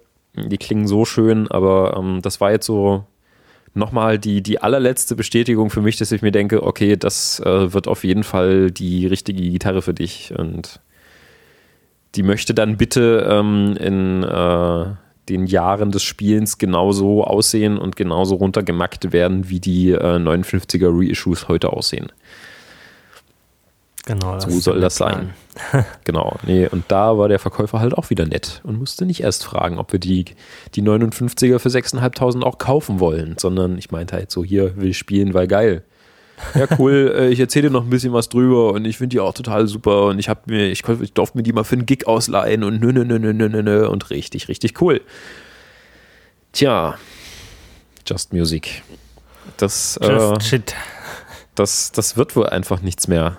Ja, ich weiß auch nicht. Also wie gesagt, wir haben schon oft drüber uns ja, oder ich habe mich drüber aufgeregt und ich dachte auch, ah, jetzt geht Felix hin und mal sehen, ob er meine Einschätzung teilt und dann, ich weiß noch, als wir uns dann, als du hier zur Tür rein bist. Ich habe ja so. im Flur schon angefangen rumzuranten über dieses Scheiß. Ja, genau. Ich kann mich noch an den Blick erinnern, als ich dich darauf ansprach und dann so, äh, ja, okay, alles klar. ja, das nee. ist nicht nur meine Wahrnehmung.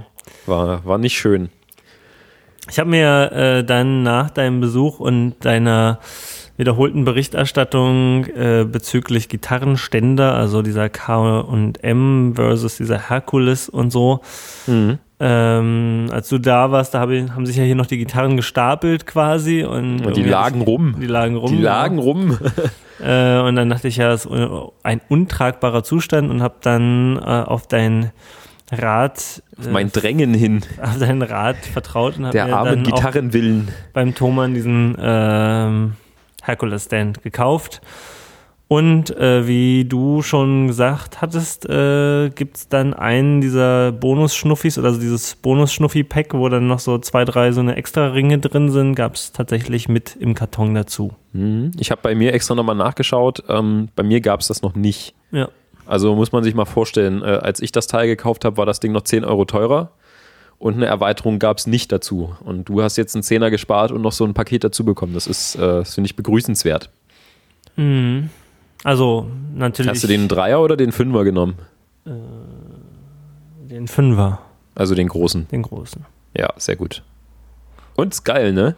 Ja, ja, also. Schönes neues Möbelstück. Ja, und es, äh, jetzt ist hier Ordnung im Gebäude und äh, ja, jetzt ist da meine Telecaster, meine PRS, meine Les Paul Kopie und meine Badercaster drin und wenn ich mir ein bisschen Mühe bei der Positionierung gebe, passt sogar meine Gitarrele rein.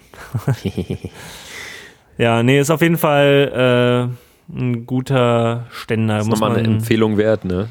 Ja, kann man auf jeden Fall auch bedingungslos empfehlen. Also da muss man jetzt nicht nochmal äh, das große Loblied anstimmen. Das haben wir auch schon in, glaube ich, der letzten Sendung, glaube ich, erwähnt, den Herkules-Ständer. Und äh, das, äh, ich kann dem allen nur beipflichten und ähm, denke auch, dass man nicht unbedingt den KM-Ständer kaufen muss. Hast du dir den KM vorher noch angeschaut bei, äh, beim Laden, dessen Namen nicht genannt werden darf? Nö, habe ich nicht. Ich habe einfach gedacht, ja, der hat gute Bewertung, der ist günstiger. Felix sagt, der ist gut, äh, dann mache ich das jetzt einfach mal. Mhm.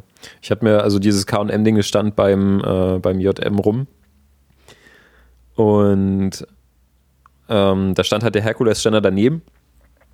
Und dieses KM-Teil sah halt mal wieder aus, wie so irgendwie leider alle Gitarrenständer von KM aussehen. Also so ein bisschen so ein bisschen billig und lieblos und undurchdacht. Halt äh, aufklappen, hinstellen und war ein klein bisschen wabbelig und äh, gummiartig und kann man nicht erweitern und hm, nee, fand, fand den nicht gut. Mhm. Bei dem, bei dem Herkules dann liegen auch so die Gitarrenhälse so richtig schön drin in diesen Gabeln da oben am, am Holm. Ja, also und ja, da wackelt einfach. nichts, da sitzt alles wie es soll, das Teil steht stabil auf dem Boden und äh, ja, kann man nichts sagen. Bleiben keine Wünsche offen. Nee. Ja, ähm, so, was ist noch so passiert? Ah, ähm, ah, genau, hier, ähm, ich sehe gerade noch, äh, beim Thomann geht's weiter. Ah, beim Thomann geht's weiter, bitte. Genau, du hattest mir ja mal, ähm, also ich hatte die ganze Zeit schon mit dieser äh, Halle Benton Box geliebäugelt, wo so ein äh, Vintage 30 Speaker drin ist. Stimmt, genau. Hatten Und dann wir letztes Mal hast du mich ja auf den Gedanken gebracht, dass ja die änderten Jungs mal gesagt haben, so V30, nicht cool. Da dachte ich mir so, hm, toll, was machst du denn jetzt? Also für leise, für leise spielen, ja. ja und äh, habe mir dann beim äh, Thomann mal die äh, eine Palmer-Box geben lassen mit einem Greenback drin, hm. eine, eine 1x12er. Und die habe ich dann mal gegen die äh, gegen die Hallibenten verglichen mit dem was hatte ich dran? Ich glaube, äh, also Blackstar HT. Nee, Quatsch, ähm, Marshall DSL 15 war mhm, dran. Okay, interessant. Ich bin gespannt. Ja, also ich habe mit der ähm, äh, mit dem Greenback angefangen und dachte mir erstmal so, boah, cooles Teil. Ein bisschen gespielt und der DSL 15 fetzt auch total. So ein bisschen was von einem Plexi gemischt mit einem 800er. und äh, nee, also richtig guter Sound und hab dann halt mit diesem tollen Switching-System am Top-Teilraum umgeschaltet, einen Ton gespielt und äh gesagt. Tatsächlich, also so also krass es, oder wie? Es, es war halt von, äh, von raumfüllend, cool, alles warm und äh, schön und äh, voll und fett hin zu Quark und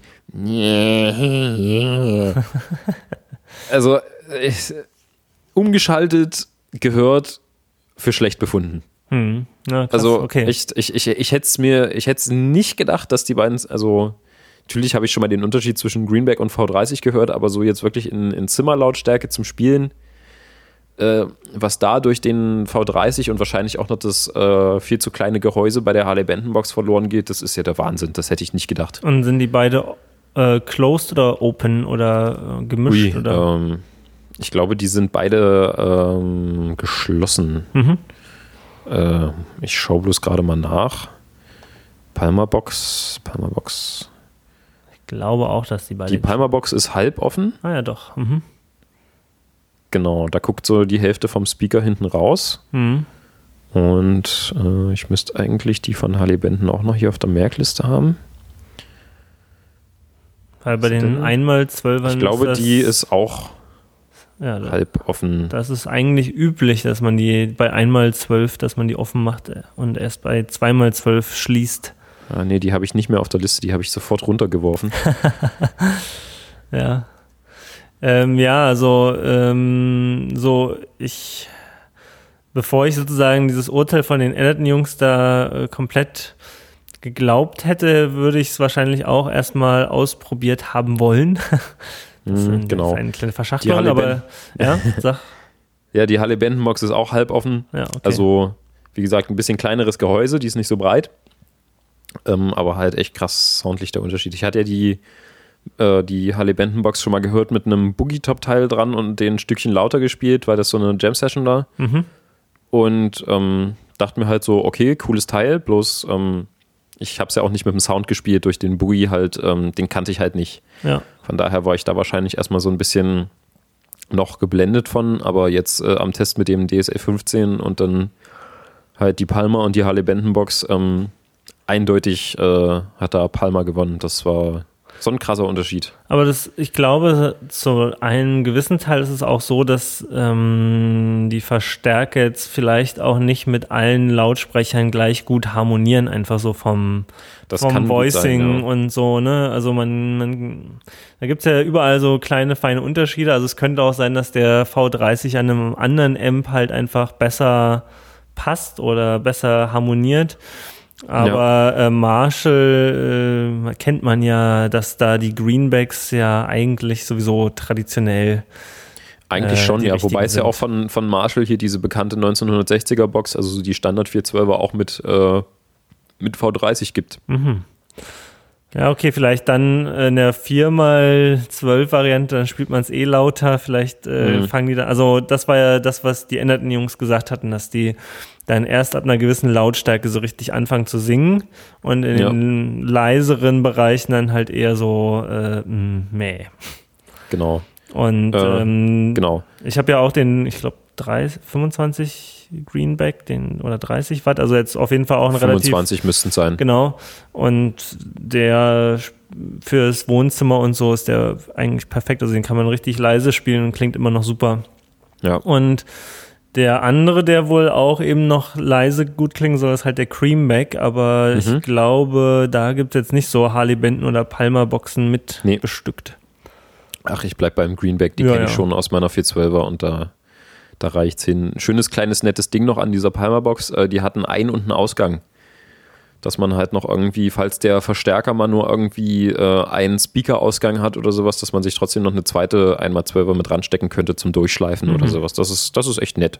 Jo. Hat 8 Ohm, also sollte mit, eigentlich mit jedem Teil funktionieren. Mitgedacht. Cooles Teil. Ja, die Palmer schön, schön leicht, schön leicht zu tragen. Ich habe mal noch einen Anhebetest gemacht. Also das ist auf jeden Fall echt vernünftig. Das Und Ding. was kostet die? 170. Ja, okay. Das ist in Ordnung für den, für den Speaker und ein cooles Gehäuse. Ja, ich meine, also, der Speaker denke, kostet ja allein schon 100 und ein paar zerdrückte. Ja, darum. Das ist jetzt hier wieder die Sache, wenn man sich mit, ähm, also wenn man sich so bauen würde mit den Teilen, wie es jetzt hier bei Palmer verarbeitet ist, kommt man genau auf denselben Preis. Ja. Genau, genau. Also da, da gibt es wenig Sparpotenzial, aber ähm, äh, ich wollte, also als ich meine gebaut habe, da ging es mir vor allen Dingen auch so ums Bastelerlebnis und so weiter und yes, I can do it. Ja. Ähm, und ähm, ja, wenn man das nicht braucht, dann kann man auch einfach direkt eine so kaufen. Das äh, kommt tatsächlich dann aufs Gleiche raus. Vielleicht sogar günstiger. Ja, ja. Ähm, ja. Also ich weiß nicht, ich glaube, die gibt es auch als äh, 212er, bin ich mir jetzt aber nicht sicher. Und äh, hatte ich ja schon mal erzählt, hier ein Kumpel von mir, der Kurt, der hatte sich ja auch eine 212er selber gebaut mit einem V30 und einem Greenback. Der hatte halt das Holz zum Glück relativ günstig bekommen, weil er mal irgendwie so zeitweise in der Tischlerei ein bisschen ausgeholfen hat und sowas. Aber halt so Tragegriffe, Rollen, die Speaker, ein bisschen Verdrahtung und hinten halt dieses äh, Steckpanel zum äh, auf Stereo und Mono schalten und so ein Kram. Also letztendlich meinte er, ähm, hm, war zwar cool, die so selber zu bauen und die sieht jetzt halt auch vom, vom Bezug her und so ein Kram genauso aus wie sein äh, Fender Tweet Amp und sowas. Also richtig cool und klingt total geil. Aber ähm, ich glaube, so neu hätte man die für denselben Preis oder sogar für ein bisschen günstiger auch kaufen können. Mhm. Da ist ja dann die Arbeitszeit noch nicht mit einberechnet. Da geht es halt echt nur um äh, Bastelliebhaberei. Ja, und halt mal einfach so selber Hand anlegen und so. Oder kriegt man dann eine andere Beziehung noch zum Equipment. Genau. Und ja, ist halt einfach genug und macht Spaß ein kleiner sinnvoller, semi-sinnvoller Zeitvertreib. Genau. So, ähm, ja, ich habe mir natürlich noch, ähm, genau, ich habe ja noch was gekauft in der Zwischenzeit. Das war auch noch nach deinem Besuch und zwar äh, habe ich mir den äh, Love Pedal Stacks Master gekauft. Mhm.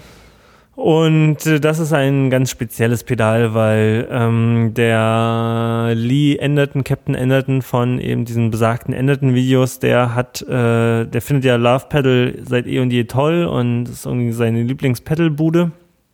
Und ich habe ja von denen schon den OD11 gehabt und den Silicon Fuzzmaster. Und ähm, der Captain, der mochte immer besonders gerne den Eternity Drive von Love Pedal. Und einmal hatten sie ähm, das, den, ein Pedal, ein Drive-Pedal gehabt, das hieß Red Hat. Und äh, das war einer der Reviews, wo der Rob Chapman dann auch in dem Video am Ende meinte so, okay, was muss ich zahlen, um so ein Pedal zu bekommen? Und als ich dieses Video das erste Mal gesehen hatte, da gab es die schon nicht mehr, weil bei Love Pedal ist es so, der Sean Michaels, so heißt er, der baut dann immer so ein Badge und dann, wenn er keinen Bock mehr hat, dann, dann macht das nächste. Dann macht das nächste. Und so kann es sein, dass der halt irgendein geiles Pedal rausbringt und äh, wenn man das nicht sofort irgendwie kauft, dann kann man das vielleicht höchstens noch später auf Ebay ergattern. Und äh, jetzt war bei dem Pedal war, genau, und dann hat der, äh, der Captain, der Lee Anderton, hat dann gesagt, ja, okay, zu unserem 50. Jubiläum oder was auch immer, äh, kannst du vielleicht ein Pedal machen, wo der Eternity Drive und das Red Hat, der Red Hat Drive ähm, beide zusammen drin sind. Also es ist quasi ein Drive-Pedal, äh, ein Doppeldrive-Pedal wirklich mit separaten Controls. Man kann beide gleichzeitig äh, anschalten oder auch nur eins von beiden. Ähm, und dann hat er das gemacht und äh, dann gab es irgendwie so einen Post auf der Facebook-Seite hier irgendwie, ihr könnt jetzt hier pre-ordern. Dann habe ich erst noch so gezögert, ah, soll ich noch warten, bis hier das Demo-Video kommt vielleicht? Und dann habe ich mir nochmal das Red Hat-Video angeguckt, dann habe ich mir nochmal das Video angeguckt, wo den Eternity Drive äh, vorgestellt. Dann dachte ich mir, Nee, das sind schon, das könnte quasi eigentlich so meine Drive-Endlösung sein, ja. Äh, Dass du nicht mehr drei Pedale für brauchst. Genau. Und dann habe ich das halt doch bestellt, weil ich auch gerade irgendwie genug Flatterkohle irgendwie am Start hatte, äh, seit Monaten gesammelt. Und dann dachte ich, okay, das ist eigentlich genau der richtige äh, Zweck kommt dem Podcast zugute. Es kommt dem Podcast zugute, genau. Ähm, und dann habe ich es bestellt und er meinte, ja, die kommen erst 28. Juli oder was auch immer. Und dann kamen die wohl doch schon ein bisschen früher und ich hatte das Pedal, bevor überhaupt das erste Video von denen draus war mit dem, mit besagten Pedal. Und ähm, ja, jetzt habe ich das hier so auf meinem Board. Warte mal, ich schau mal kurz rüber.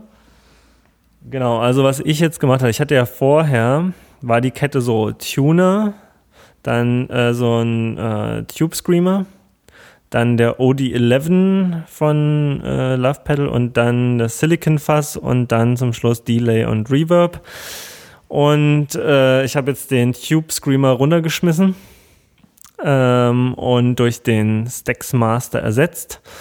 Aha, also OD11 immer noch mit drauf. OD11 ist drauf, weil der OD11, der ist, äh, der ist milder, sagen wir mal, ja. Also dieser mhm. Eternity Drive und der Red Hat Drive, die haben, die haben einfach mehr Drive. Also die fangen so ein bisschen höher an und haben dann auch viel mehr Raum nach hinten raus.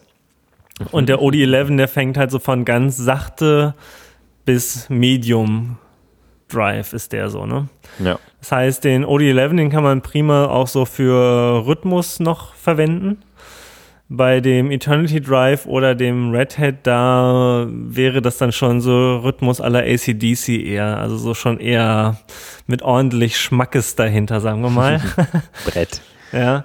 Ähm, und dann als äh, Lead-Geschichten äh, oder als Lead-Drive sind die einfach so sahnig, bombastisch, großartig, lecker. äh, da kriegt man halt wirklich auch so dieses, äh, ja, wie nennt man das dann, das Eigenfeedback sozusagen hin. Also man, man zerrt da irgendeine Seite mal so richtig an und dann fängt das halt an, sich so selbst nach vorne zu beschleunigen und zu driven und es klingt einfach nur fett, fett, fett. Und ähm, ich muss sagen, der, der Herr Blackstar, den ich hier zu Hause habe, der, warte mal, welcher war das? Ich glaube, der Eternity Drive, der klingt an dem Blackstar nicht so geil. Ähm, an meinem Fender wiederum, da klingen die beide halt gut. Und das Schöne war halt, ich weiß ja, was dieser Lee Anderton spielt. Der spielt halt auch Humbucker Strat oder auch gerne Les Paul. Der hat einen, mhm. Der hat auch einen Fender Hot Rod und zu Hause einen Blues Junior. Also er ist auch so einer, der den Fender Amp im Clean-Kanal fährt und dann Drive davor. Ja. Deswegen habe ich das schon tausendmal gehört und finde den Sound einfach mega geil und deswegen, ja genau, als ich das dann an meinem Hot Rod getestet habe, dachte ich auch so, ah ja, das ist es. Also so für Solo, so für Solo spielen und so richtig cremig, zerrig, äh, bis schreiend und feedbackend äh, ist dieser, dieses Drive-Pedal voll dabei. Und ich könnte jetzt theoretisch sogar noch, weil diese Love Pedal Drive Pedale, die haben alle extrem großen Headroom. Ich glaube, den OD11 kann man bis 18 Volt betreiben. Ah, stimmt, die haben ja immer noch so variable Strom, Strömungen. Genau, und äh, man kann tatsächlich, ich habe dann ausprobiert, weil ich den Stacksmaster vor dem OD11 habe. Normalerweise habe ich ja den Tube Screamer als Booster für den OD11 benutzt. Und dann dachte ich mir, okay, jetzt probierst du es mal, machst den OD11 an und dann schaltest du mal den Stacks Master, ich glaube den Red Hat habe ich dann dazu geschaltet und guckst mal, was so passiert, ob es jetzt total schrottig klingt oder so oder was passiert, ne? Aber nein, es klingt halt mehr Gain natürlich, viel mehr Gain, aber mhm. es klingt einfach immer noch fett und gut. Also das muss man diesen Love Pedals auch echt äh, mal attestieren. Ähm, die kommen extrem gut klar mit viel Input, mit wenig Input. Ähm, die klingen eigentlich selten äh, so, dass man denkt, äh, da ist irgendwas kaputt. Was manchmal halt so bei Drive-Pedalen passiert. Ne? Wenn man ja. die halt irgendwie falsch zu doll ansteuert oder zu wenig denen gibt, irgendwie, dann gibt es so mal Momente, wo man denkt, äh, hä? Äh, ist das Pedal kaputt oder irgendwas ist hier mhm. falsch? Und die sind wirklich insgesamt sehr gutmütig mit dem, was davor oder danach kommt. Und ähm, es klingt eigentlich immer fett. Mhm. Ja, und jetzt habe ich mir das halt geshoppt. Ich weiß nicht, ob das auch eine Limited Edition ist oder ob der schon Michael jetzt da. Ich kann mir eigentlich nicht vorstellen, dass die für Endertons da jetzt eine Ausnahme machen oder er und dann einfach unendlich viel von produziert. Naja, das glaube ich eher nicht, dass es da unendlich viel Zeug von gibt. Also das sieht schon so nach, nach Enderton Special Run aus, oder? Ja, also ich meine, er hat ich glaube, es gibt noch kein Video exklusiv nur mit dem Stacks Master. Es wurde halt in so ein paar Review-Videos, äh, hat er den so ein bisschen erklärt und vorgestellt, aber er hat nie gesagt, okay, davon gibt es jetzt nur 500 Stück. Hm. Ähm, nee, aber es wird halt wahrscheinlich so wie jedes Love Pedal Pedal irgendwie äh, endlich sein.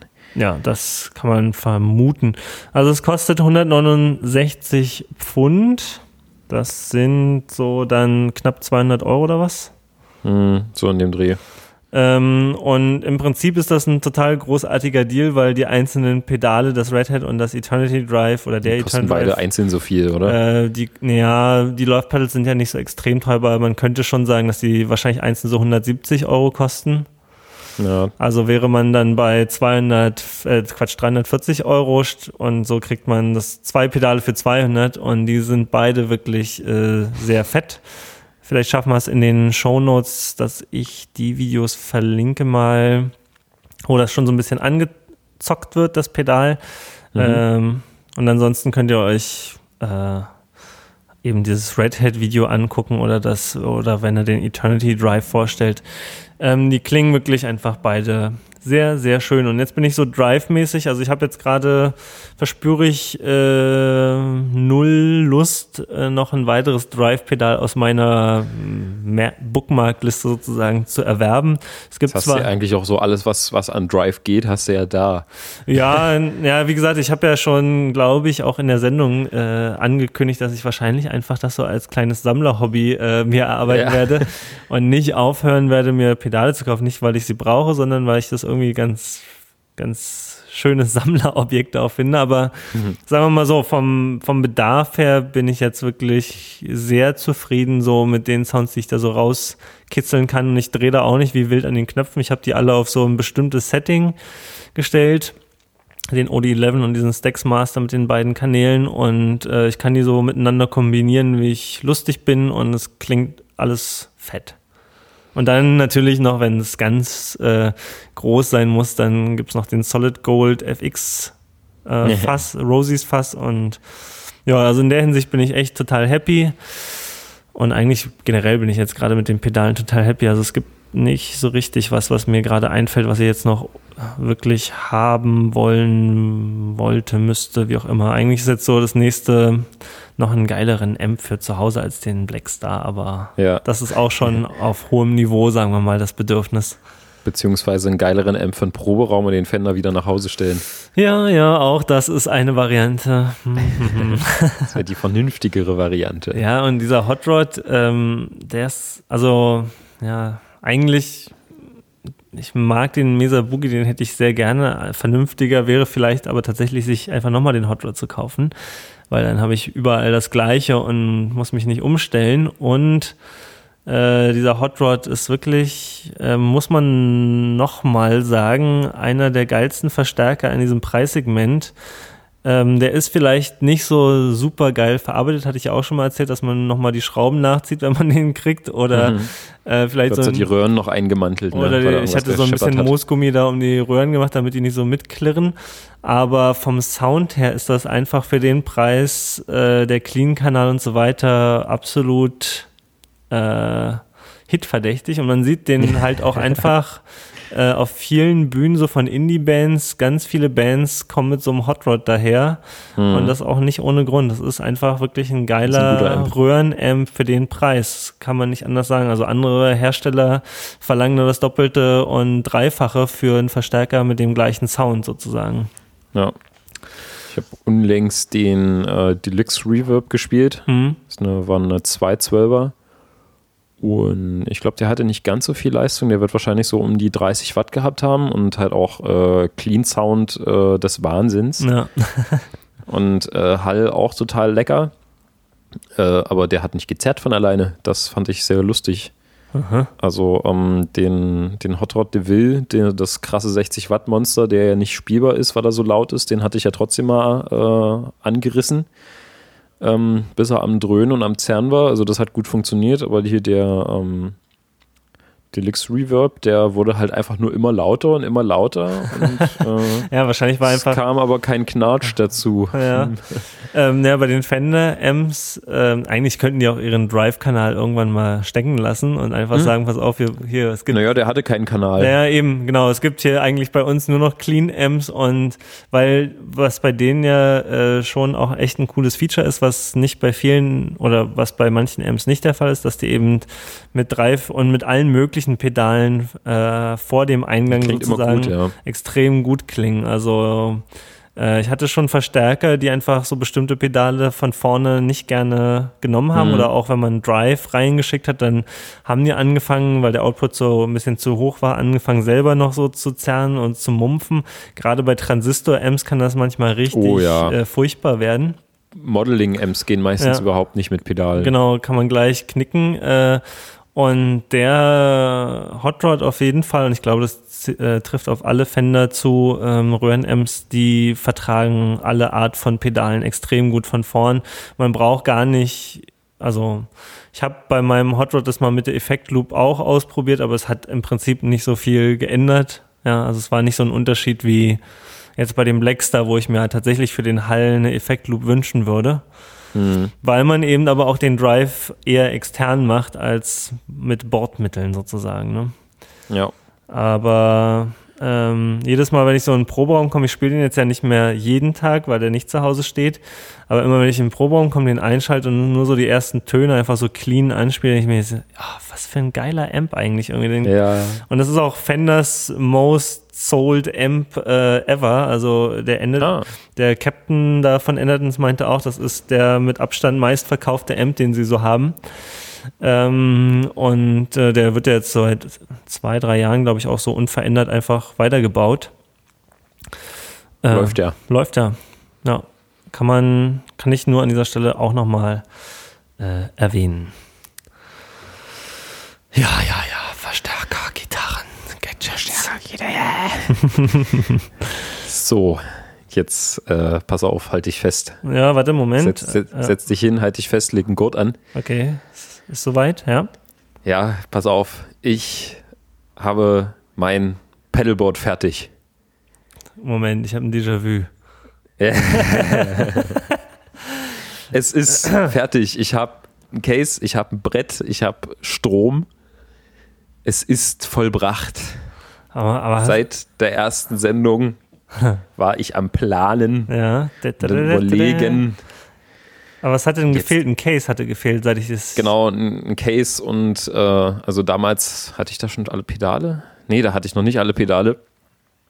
Genau, die Pedale mussten erstmal zusammengekratzt werden. Die hatte ich dann alle. Dann musste erstmal eine Stromversorgung mit dran. Und dann musste noch ein Brett und ein Case mit dran. Und jetzt ist alles äh, so, wie es sein soll. Und äh, also wir haben schon über Stromversorgung gesprochen und wir haben über Pedale gesprochen und jetzt kam das Case noch als letztes dazu. Genau, das Case war das finale Teil. Ich hatte lange überlegt, ob ich einfach dieses äh, Standard Custom Case von, äh, vom Thomann bestelle.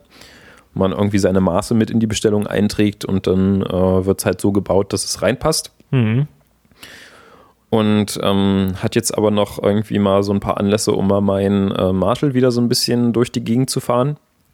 Und äh, da ist äh, in dem Top-Tile-Case äh, unten noch so schön viel Platz drin für Kabellagen und äh, eventuelle Fußschalter und sonst was. Und da dachte ich mir so, hm, warum gibt es sowas eigentlich nicht für Pedalboards, für so Werkzeug und diverse Plektrenhalter und sonst was? Mhm und habe mir mal so ein bisschen was äh, aufgemalt und umhergemessen und hin und her überlegt und gesucht und es gab nichts dergleichen. Und ähm, naja, dann waren wir ja nochmal beim Thomann. Und ähm, das war eigentlich so einer der Gründe, warum wir hingefahren sind. Hab mir da so einen Kollegen rangepfiffen und meinte, aber hier, hier, wie sieht's denn aus? Ich habe irgendwie ein paar Vorstellungen, die es so von der Stange nicht gibt und die man auch so äh, jetzt auf der Website oder bei der Bestellung nicht so ganz toll erklären kann. Wie sieht's denn aus? Habt ihr irgendeinen Menschen hier vom, vom Casebau, dem ich das gerade mal erklären kann?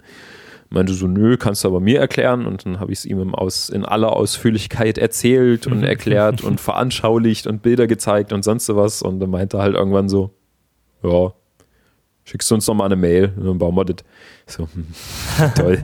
Habe ich jetzt 400 Kilometer für gefahren. Ich werde das, ich werde das heute in Auftrag geben und bezahlen. Ja, nee, schick noch mal eine Mail. Ja, gut. naja, habe ich noch mal eine Mail geschickt mit äh, Beispielfotos und Vorlagen und ähm, Maßen und allem möglichen Pipapo und hin und her. Und also das Case, was jetzt bei rausgekommen ist, hat eigentlich nichts mehr mit dem zu tun, was bei denen auf der Website irgendwie vorliegt. Das diente so nur noch als Vorlage für das Holz und für die Polsterung. Mhm, mh. Und ähm, ich habe jetzt halt im Case-Unterteil, da wo man das Brett reinlegt, halt noch so einen, so einen richtig großen Stauraum. Der ist so, weiß nicht, 6, 7 Zentimeter tief. Okay. Für halt Werkzeugtasche, Kabel, Plektrenhalter, Plektren, äh, weiß nicht, alles, was man da sonst noch so mit reinschmeißen kann. Klingt was man, ja cool. Also all, alles, was man sich halt nicht so mit äh, entweder, also was halt nicht in den Gitarrenkoffer passt. Hier dieses Harley Benton Werkzeug, äh, Quatsch, ähm, Ernie Ball Werkzeugtäschchen, das passt da super rein. Und naja, so ein Gelöt halt. Alles, was immer Platz wegnimmt und klobig ist und äh, möglichst nicht irgendwie in enge Sachen gequetscht werden will. Dafür ist es da und ist total geil. Das, ähm, das Pedalboard passt super oben drauf, also ist echt schon fast ein bisschen zu genau auf einen Millimeter gearbeitet, die ganze Geschichte. Also ich muss es so ein klein wenig reindrücken und schnuppst dann aber so komplett bündig abschließend ohne irgendwelche Spalte und Linien rein. Mhm, mhm. Case-Deckel passt super und halt so echt alle Sachen, die ich so an Sonderwünschen irgendwie äh, mir gewünscht habe, wurden in die Tat umgesetzt. Also ich meinte noch, ähm, so die Polsterung im Deckel, die soll ruhig ein bisschen auf die Pedale draufdrücken. Kennst du auch diese Krankheit von diesen Klettbändern, ja. dass sie sich gern mal lösen? Na, jedenfalls kann ich irgendwie alles Mögliche reinlegen und der Case-Deckel äh, drückt halt schön auf die Pedale. Ich habe es mal irgendwie so zwei Stunden aufrecht stehen lassen, halt mit Brett drin und zugeschnallt und da hat sich nichts bewegt und alles hält bombenfest. Genau, also die kleinen Butterfly-Verschlüsse, die sind doof. Die friemeln übelst drum und die kriegt man nicht anständig verpackt und labbeln immer durch die Gegend. Und äh, die will man nicht haben. Also Falls ihr euch mal ein Custom Case vom Thomann bauen lasst, äh, bestellt die großen Butterfly-Verschlüsse.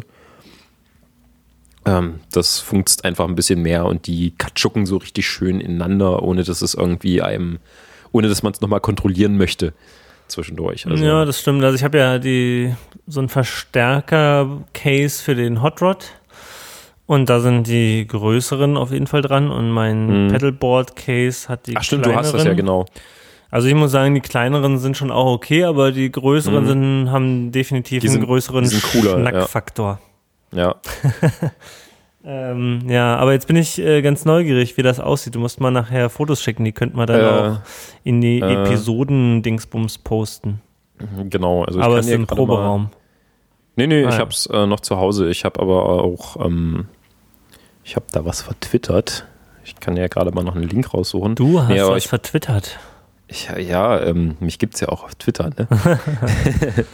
Bekannt ähm, aus Funk und Fernsehen. Ähm, warte mal, aber jetzt, ich habe hier gerade dein Twitter offen, ja.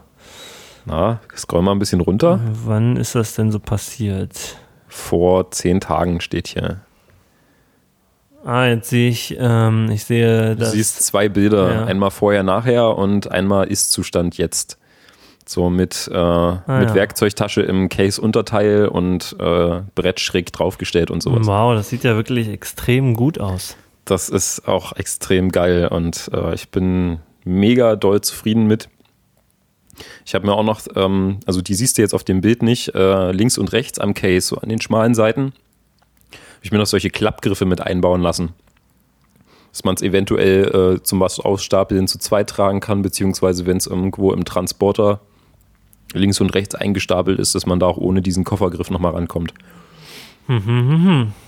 Aha, aha, aha. Leider haben sie meinen Wunsch, die Gummifüße wegzulassen, irgendwie übersehen, obwohl es nochmal in der Bestellbestätigung mit drin steht. Aber es wurden zum Glück nicht so diese standardmäßigen fetten Türstopper verbaut, sondern irgendwie so sehr flache, die irgendwie nicht wirklich fetter sind als die Stahlkugeln, die am Rand dran sind. Also das ist schon, kann ich verkraften. Und ähm, ist das ein Holzbrett, wo deine Pedale drauf sind oder was ist das? Das ist Holz. Ähm, da habe ich mir äh, Multiplex aus dem Baumarkt geholt. Das ist äh, 18 mm dick hier, also das hält alles aus. Hm. Da habe ich noch sechs Gummifüße drunter geschraubt, dass sich da halt wirklich nichts verbiegt oder knacken kann und äh, das ist alles rock solid und bombenfest. Und wie hast du äh, sozusagen das Layout spezifiziert? Hast du dir eine Zeichnung geschickt oder? Ähm, ich habe tatsächlich äh, einen Case gefunden von äh, Gator, was so irgendwie ähnlich ist. Die haben mal auch eins gebaut, wo auch so ein äh, im Case-Unterteil so ein Stückchen Platz drin ist. Äh, das hat aber von Maßen von und hinten nicht fest äh, hingehauen, das ist relativ klein, aber dann hatte ich schon mal ungefähr ein Bild, ähm, was ich so als Vorlage mit reinsetzen konnte in die Mail. Mhm. Da ging das dann ganz gut.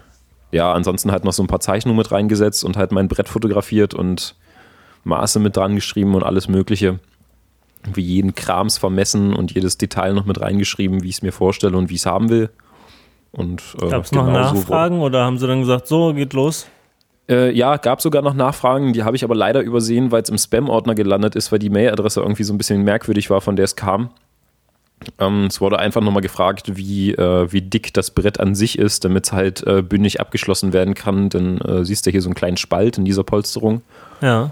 Äh, der ist halt dafür da, dass die Gummifüße unten im äh, Case-Unterteil versinken, die unten drunter sind, dass es nicht draufsteht, sondern drin steht. Aber ähm, also die Nachfrage konnte ich halt leider nicht beantworten. Ich habe es erst zu spät gesehen, als ich das Case schon hatte.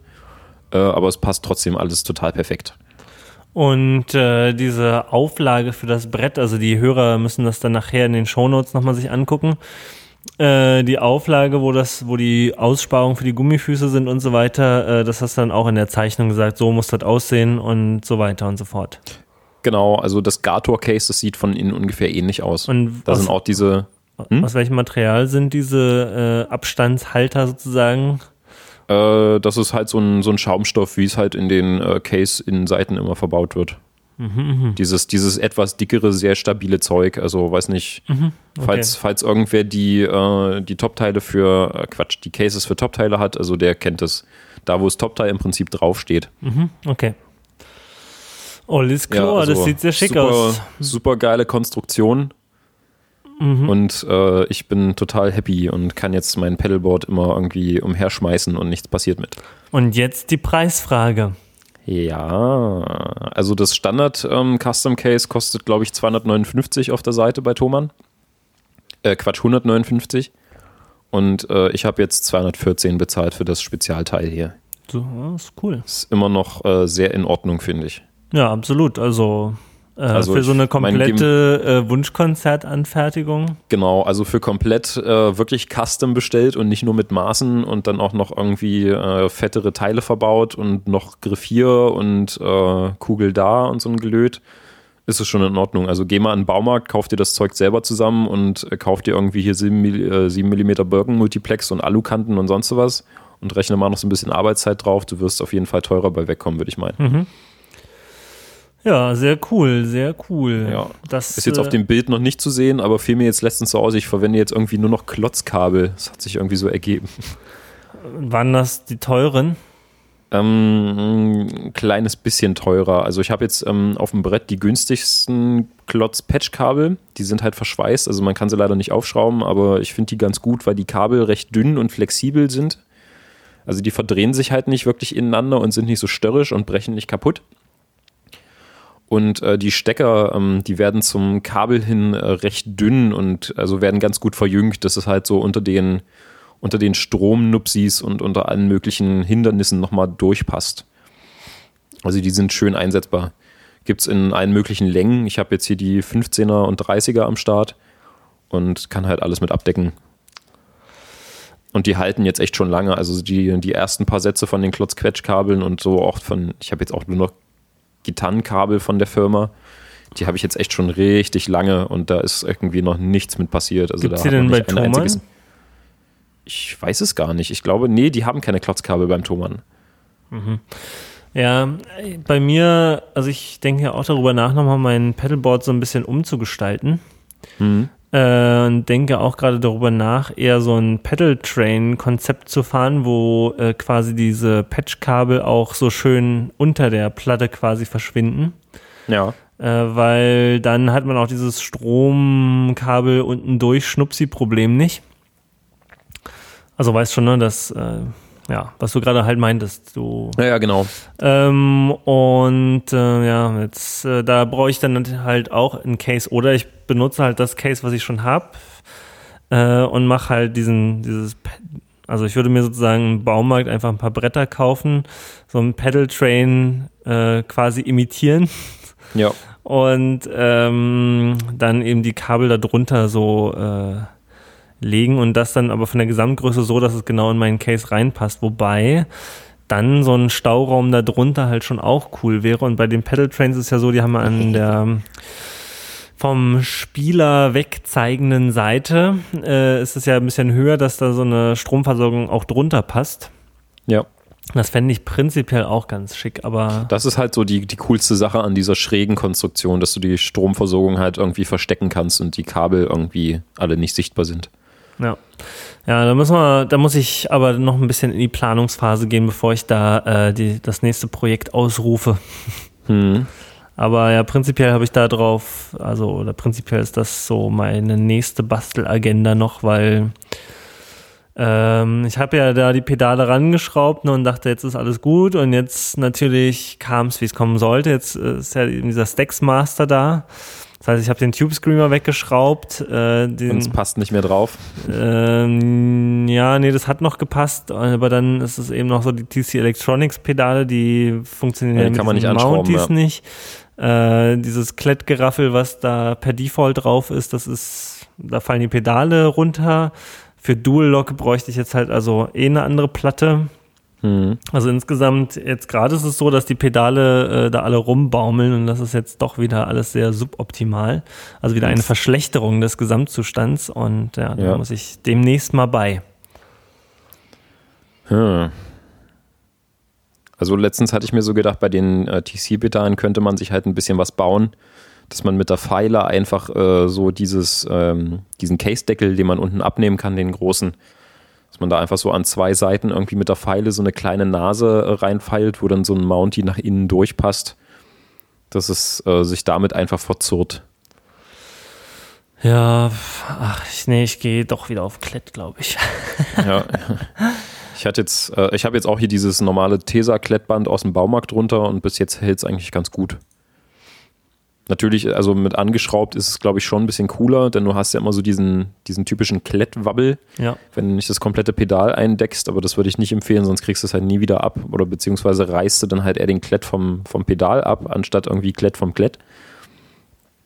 Das wäre dann auch etwas blöd, aber bis jetzt funktioniert alles. Ja, also meine ähm, These ist hm? halt so, ich mache mir so, ich meine, selbst wenn ich es nicht schräg baue und alles oben rauf klette, dann oft, aber trotzdem sozusagen Zwischenräume lasse, wie bei diesen Pedal Trains, dann könnte ich zumindest trotzdem die Kabel drunter legen. Ja. Und ähm, ja, dann ist halt alles mit Dual Lock, werde ich es dann kletten.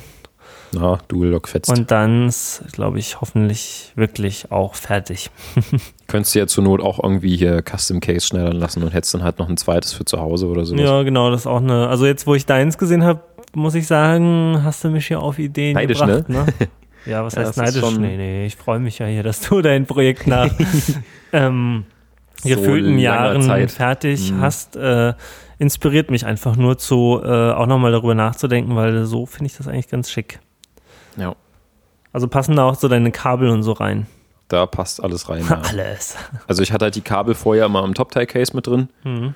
Passt auch super, bloß da dachte ich mir so, hm, ja, kann man ja aber auch damit reintun.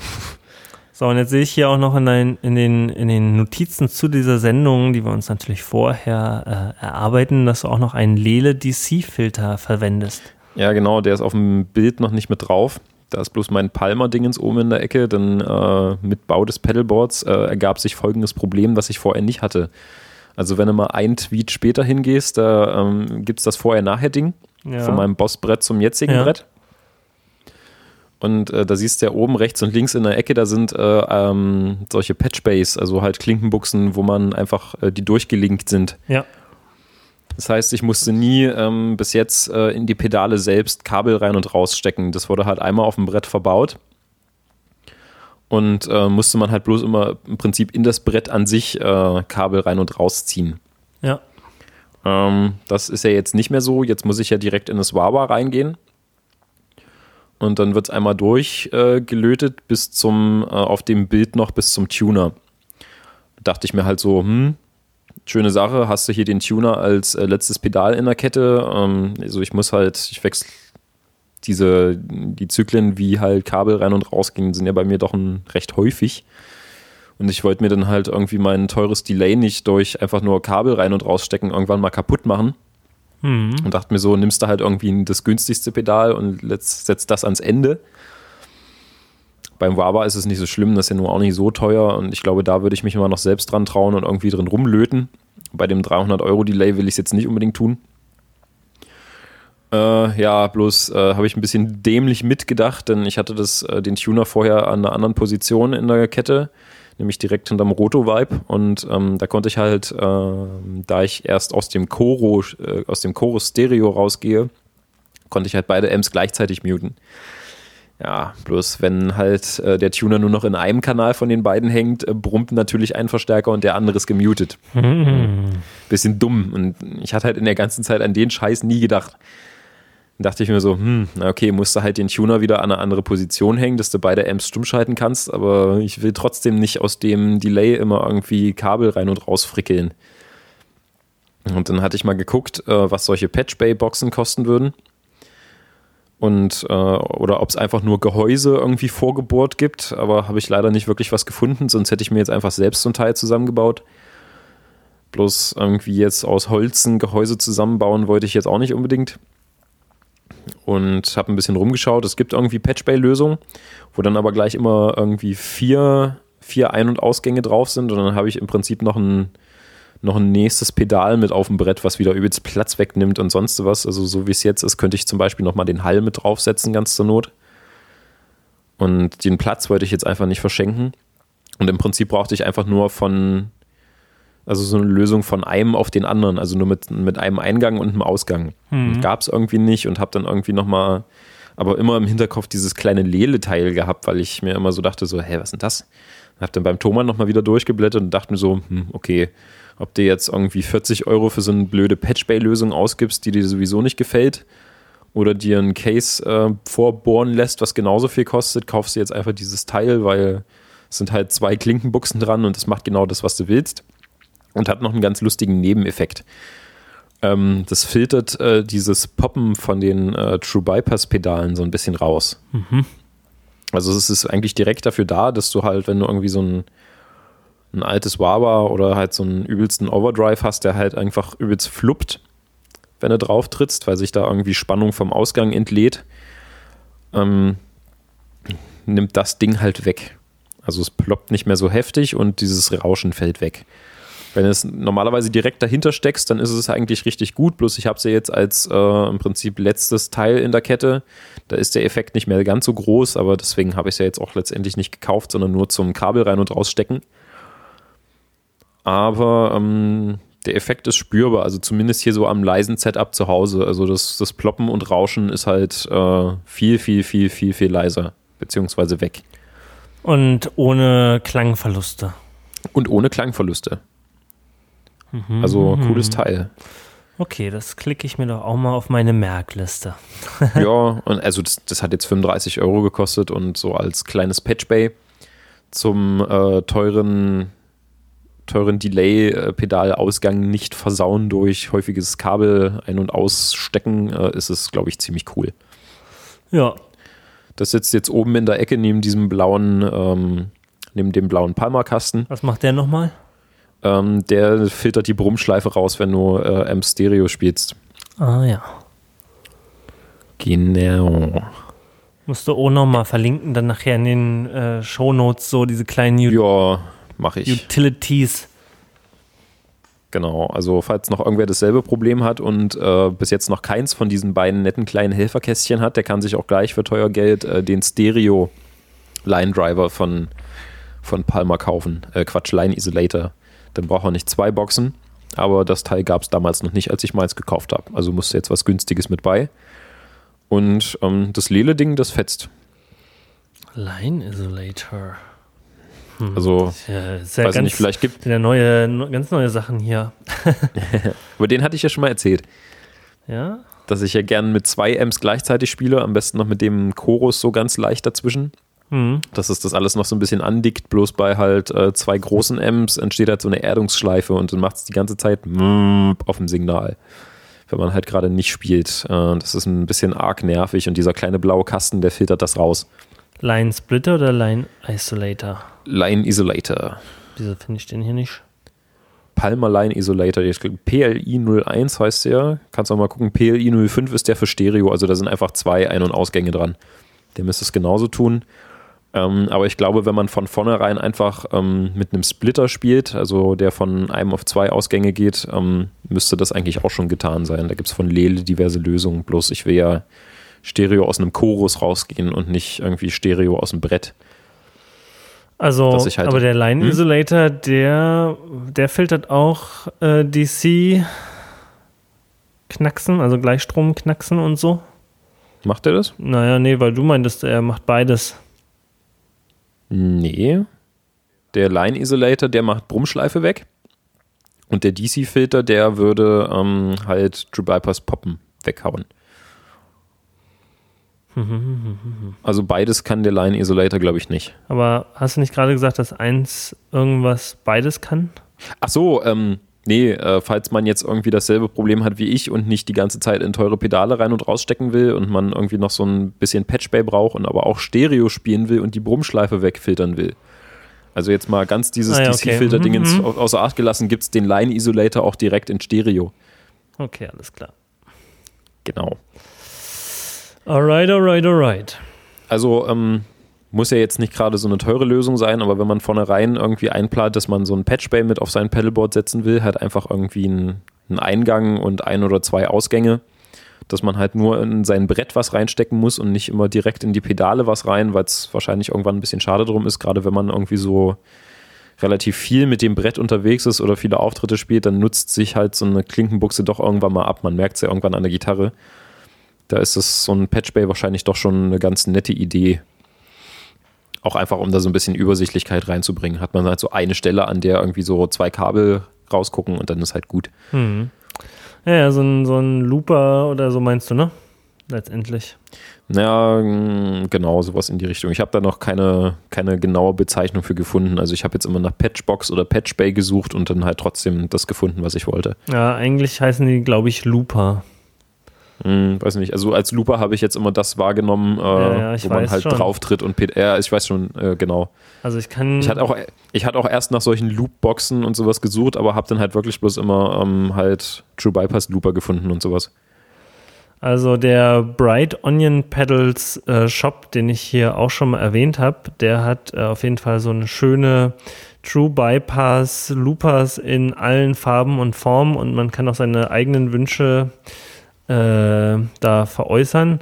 Und da gibt es sogar irgendwie, es gibt dreifach Looper, zwölffach Looper. Also man kann auch sagen, ich will 23-fach Looper und die sind sehr schmal gehalten mit optionalem Tuner Mute und äh, Master Bypass, wenn man es haben will. Also man kann da irgendwie sich voll austoben und äh, die sind halt ohne. Es gibt ja diese Looper auch mit so Presets und so weiter. Äh, aber mhm. wenn man das eher nur so relativ simpel haben will, dann ist das eigentlich genau das Richtige. Und ähm, ja, da habe ich auch schon ein paar Mal drüber nachgedacht, ob ich mir sowas mal zulegen sollte, weil irgendwie finde ich das auch ganz charmant, dass du dann unten einfach eine saubere Leiste hast und dann kannst du die Pedale da drüber einfach so schön zusammenmoddern. Mhm. Bloß, wie gesagt, Looper ist jetzt nochmal was anderes als das, was ich eigentlich haben wollte. Verstehe. Ist nochmal was anderes. Mhm, genau, also wie gesagt, Looper halt wirklich das, wo du halt noch deine Pedale mit dran steckst. Ja. Und ähm, Patchbox halt einfach nur im Prinzip eine kleine Kiste, wo zwei äh, Klinkenbuchsen dran sind im Prinzip nochmal äh, eine vorgelagerte Klinkenbuchse, dass ich die Klinkenbuchse ähm, am Pedal nicht die ganze Zeit benutzen Schick muss. Schick mir doch mal ein Beispiel. Ich schicke dir gerade mal ein Beispiel, habe ich hier gerade bei Bright Onion gefunden. Ach, die haben das auch. Also genau, die haben sowas, aber in einem Format, was mir jetzt nicht gefallen hätte.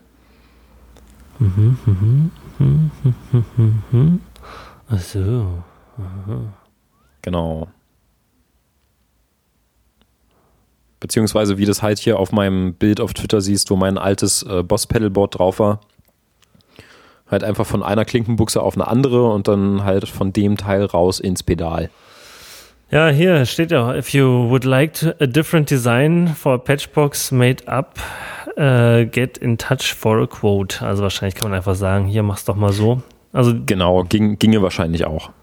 Ähm, ja, die haben ja da unten sogar schon äh, andere Designs hm. Äh, ja, also das, äh, diese Bright Onion Pedals, die sind auf jeden Fall so eine von diesen kleinen Custom-Buden, wo man auch sagen kann, hier, ich hätte gern das und das und könnt ihr nicht ja. mal irgendwie die Buchsen so zusammen konfigurieren, dass das funktioniert und äh, dann machen die das. Coole Seite, die hätte ich schon mal früher finden müssen. Äh, ja, ich hatte die schon mal in diesem Podcast erwähnt. Ja. Yeah. die hatte ich nicht mehr im Sinn. Nee, aber ich bin jetzt echt zufrieden mit diesem kleinen DC-Filter da als quasi Patchbox-Missbrauch. Mhm. Denn der ist halt äh, echt schön klein und äh, ich wollte jetzt halt zu dem, da der Line Isolator sowieso jetzt dauerhaft mit draufbleiben sollte, nicht noch irgendwie so ein Riesenteil hinzufügen und den irgendwie noch, noch mal nachlagern dann.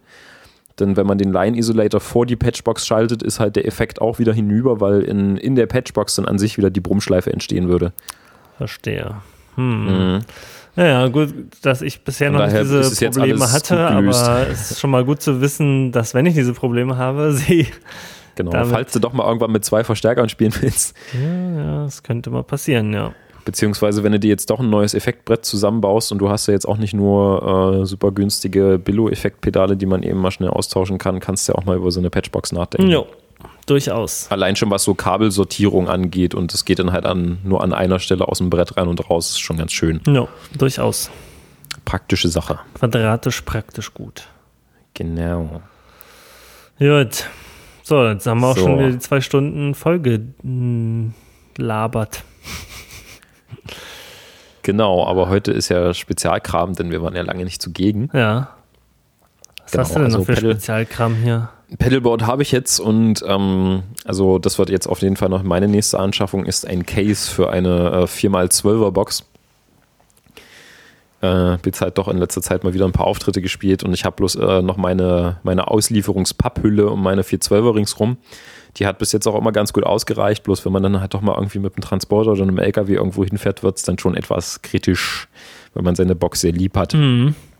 Und äh, Kumpel hat sich jetzt äh, halt so die, das 412er Case vom Thomann bestellt. Und ähm, das ist schon nochmal ein bisschen anders. Also natürlich, äh, das Teil wird dadurch einfach mega schwer. Also tragen ist dann nicht mehr, aber das hat ja die, die schönen großen blauen Rollen dran und das geht dann schon die ganz schönen gut. großen blauen Rollen, ja, die sind wirklich mhm. ein Traum. Dann so die kleinen Mini-Marshall-Rollen, die äh, sind halt auch nicht so schön, wenn man mal über irgendein Kopfsteinpflaster muss oder irgendwie unwegsames Gelände und die, die Blue Wheels, die halten das halt aus. Also da kannst du mit durch den Wald fahren, das, da wackelt nichts. Ähm, also Case auf jeden Fall nochmal Empfehlung. Da passt auch wieder alles auf einen Millimeter genau und sitzt und wackelt und hat Luft und schließt und hält dicht und äh, macht einfach einen super wertigen Eindruck. Also ich mag die Cases vom Thomann. Vor allem für den Preis. Das Teil kostet zwar jetzt 300 Euro, aber äh, ist auch echt irgendwie ein Monster-Kleiderschrank. Mhm. Cooles Ding. Äh, genau, Auftritte. Ähm, in letzter Zeit haben wir ein paar Mal gespielt, äh, draußen und ebenerdig, ohne Bühne. Und ähm, was macht man, wenn man eine kleine Anlage hat und einen 100 Watt Verstärker? Genau, halt schön Gitarrensound vom, von der Bühne im Prinzip. So wie es eigentlich mal gedacht war. Und äh, eigentlich war es aber mal so gedacht, dass man das mit dem Fullstack macht. ich habe es jetzt halt gemerkt, ein paar Mal draußen gespielt und äh, der Ludwig hat ja auch eine Marshall 412er standen wir halt da und im Proberaum ist alles geil und fett und laut und wuchtig und hast du nicht gesehen. Und sobald du halt draußen aber mal echt laut spielst und ähm, die Leute halt aber den Sound von der Bühne mitkriegen sollen und äh, weil halt die Anlage ein bisschen klein ist, die von den diversen Veranstaltern gestellt wurden, bei denen wir jetzt waren, ähm, war es dann doch relativ schnell sehr dünne. Also laut halt trotzdem noch, aber so ein bisschen kratzig und ähm, das Wummern hat ein bisschen gefehlt. Und äh, da kann ich dann verstehen, warum man früher mit äh, drei Fullstacks gespielt hat und die aufgerissen hat. Also draußen verliert sich halt wirklich, es kommt einem selber nicht krass laut vor. Und ähm, falls halt wirklich Bühnensound irgendwie geil klingen soll, braucht man halt einfach noch ein bisschen Druck hinter der ganzen Geschichte und da äh, haut dann so eine gerade 412er unter der Schrägen noch mal ein bisschen was raus. Mhm. Das wäre schon mal noch so ein so ein nettes äh, haben will Teil. Halt noch so eine zweite 412er Box zum Fullstack bauen. Sieht natürlich auch geil aus dann. ja, ja, ich sehe schon. Kannst du kannst genau. dich noch erinnern hier an Zurück in die Zukunft, wo Martin. Ja. der äh, 45.000 Zoll Speaker. Ja. ja genau. Sowas wäre dann, wär dann ganz cool. ja, aber wie gesagt, äh, draußen, draußen spielen und laut spielen, wenn irgendwie alles noch wuchtig und druckvoll klingen soll, muss halt irgendwie Speaker, Speakerfläche ran. Das habe ich jetzt nochmal schmerzlich feststellen müssen. Wie, Letztens noch, wie Pink Floyd, hm? wo haben die da gespielt? In was für einem Tempel war das? Pompeii oder was? Pompeii, genau. Hm. Der Riesenanlage. Ja, das habe ich letztens mal wieder auf YouTube entdeckt und dachte ah, mir, schön, äh, ne? Ja, das guckst du jetzt mal noch ein Weilchen. genau. Wir hatten dann später noch äh, einen Auftritt, ähm, da haben wir nur zu dritt in einer kleinen Besetzung gespielt und ähm, hm. da habe ich am Bass gespielt und der Ludwig Gitarre und wir haben uns so ein bisschen abgewechselt. Und weil wir aber ein bisschen bekloppt sind, haben wir natürlich beide Marshall Halfstacks mit zum Gig geschleift und die Stereo gesteckt.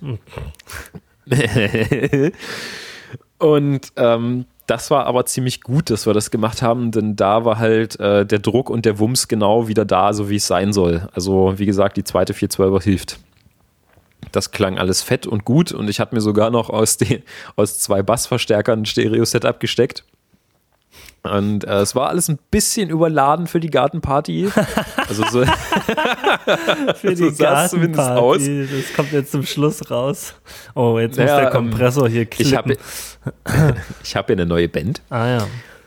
Und äh, mit Rock'n'Roll-Covern kann man ja mal ein bisschen Geld verdienen, auch äh, wenn man lieber eigene Sachen spielen würde. Aber wir dachten jetzt, okay, äh, da gerade nicht so richtig läuft und alles so ein bisschen eingeschlafen ist, weil so alle nochmal irgendwie ein bisschen studieren oder ins Ausland müssen uns halt nochmal irgendwie so eine andere Band zusammengefrickelt und spielen jetzt halt irgendwie so auf äh, allen möglichen Partys und Veranstaltungen und machen da irgendwie Lärm. Und ähm, genau, das war ähm, ein Geburtstag, der im Garten gefeiert wurde, so weiß nicht, mit 50, 60 Leuten. Ähm, bei den netten Menschen durfte ich damals schon zur Hochzeit musizieren und die wollten mich dann wieder haben, weil ich äh, noch ein paar Leute von denen kenne und mit denen befreundet bin und sind wir da halt mit großem Setup angerückt. Mhm und haben halt den Garten beschallt. Äh, es klang aber richtig, richtig gut. Und äh, Stereo Marshall ist halt sowieso geil. Und sieht auch noch cool aus. Muss ich auch noch mal ein paar Fotos posten. Ja, mach mal. Also so richtig äh, halt wie im Fernsehen, so Verstärkerwand im Garten. äh, schon ganz fett. Ja, schick mal Fotos oder pack auf den 300 Hertz Twitter-Feed. Genau, also ähm, ich habe auch noch eine Website gebastelt und wir haben auch eine Facebook-Seite. Die Band heißt The Night Prowlers. Falls jemand mal irgendwie äh, Partybeschallung braucht oder Stadtfestbeschallung, je nachdem. Ne? Wenn sie sich vertrauensvoll. Genau, ähm. wir können das, äh, wir machen das. ja, die können das wirklich, kann ich bestätigen. Genau, also ähm, wir spielen halt jetzt nicht so, dass es klingt wie auf dem Album. So, also wir sind keine Multi-Effekt-Gerät-Band, sowas finde ich scheiße. Äh, Wenn es so klingen soll wie auf dem Album, kann man sich bitte zu Hause anhören. Wir machen das so, wie wir das möchten, aber spielen halt die Klassiker nach. Also, falls wer irgendwie Led Zeppelin und Deep Purple und CC Top und sowas mag, äh, der kann dann mal Bescheid sagen. Und dann kommen wir und machen laut. In Stereo. Ne? Und Stereo, wenn es mal passt. Ja, ich brauche noch ein, unbedingt ein zweites Marshall Half Stack. Gut. Gut. Ich bin leer gequasselt. So, da ähm, haben wir jetzt die Urlaubsbespaßung für die nächsten paar Wochen wieder voll. Wie war es denn auf dem Boot? Ach so, mal. ja, das kann ich noch erzählen. Ja, großartig. Ähm, ist einfach, also man muss schon so ein bisschen dafür gemacht sein. Ich, es wird nichts, das ist nichts für alle Leute so. Also ich bin auf dem Segelboot zwei Wochen im Mittelmeer rumgefahren, Elba, Korsika, Sardinien mit ein paar Freunden. Äh, das Boot gehört einer Freundin von mir, ist 30 Jahre alt, wurde von ihrem Vater gebaut und sie hat es geerbt, als er verstarb. Und ähm, es hat schon alles gesehen, es äh, ist auch schon über den Atlantik gefahren und das alles. Und jetzt äh, sie und ihre Schwester, ähm, sie fahren dann halt im Sommer da in Italien Mittelmeer rum und nehmen Leute mit und da kann auch Nicht-Freunde mal mitgenommen werden kann ich ja mal die Webseite posten. Aber ähm, also für mich ist es absolut perfekt, der ideale Urlaub, äh, maximale Entspannung, Spaß, Abenteuer und so weiter. Aber zum Beispiel Leute, also Punkt eins ist natürlich Leute, denen schon beim Busfahren oder hinten im Bus sitzen schlecht wird oder wenn sie beim Autofahren äh, ein Buch lesen oder so. Äh, da ist die Wahrscheinlichkeit hoch, dass es auf dem Boden nicht lange gut geht. mhm. Also man muss schon natürlich schon erstmal so ein bisschen sattelfest sein, weil wir hatten auch so, wir sind zum Beispiel nachts gesegelt, äh, was total wild ist, so mitten auf dem Meer, wo man nichts sieht, nur Dunkelheit und ein bisschen Mondlicht und ganz, ganz viele Sterne. Sterne? Ist cool, ja, oder? Und große Wellen ja. dann dich aber auch umgeben und es ist ja. schon erstmal so, okay, ist das safe so, aber ja, lässt man halt laufen, ne? und äh, auch bei relativ starkem Wind gesegelt und so sich voll das Boot da ins Wasser legen lassen, also äh, ne, also nur schräg, hm. nicht voll reinlegen natürlich. Ja. Ähm, und dann ist man halt da zwei Wochen, lebt man ja fast auf diesem Boot. Das heißt, man sollte auch mit Leuten da natürlich unterwegs sein, mit denen man sich gut versteht. Ja. Aber ich könnte mir mhm. vorstellen, mhm. es gibt bestimmt einige Leute, die da nicht so viel Spaß haben. Ich habe da auf jeden Fall großen Spaß gehabt und auch die Leute, die ich da mitgenommen ja. habe. Und ich werde das nächstes Jahr auf jeden Fall wieder machen.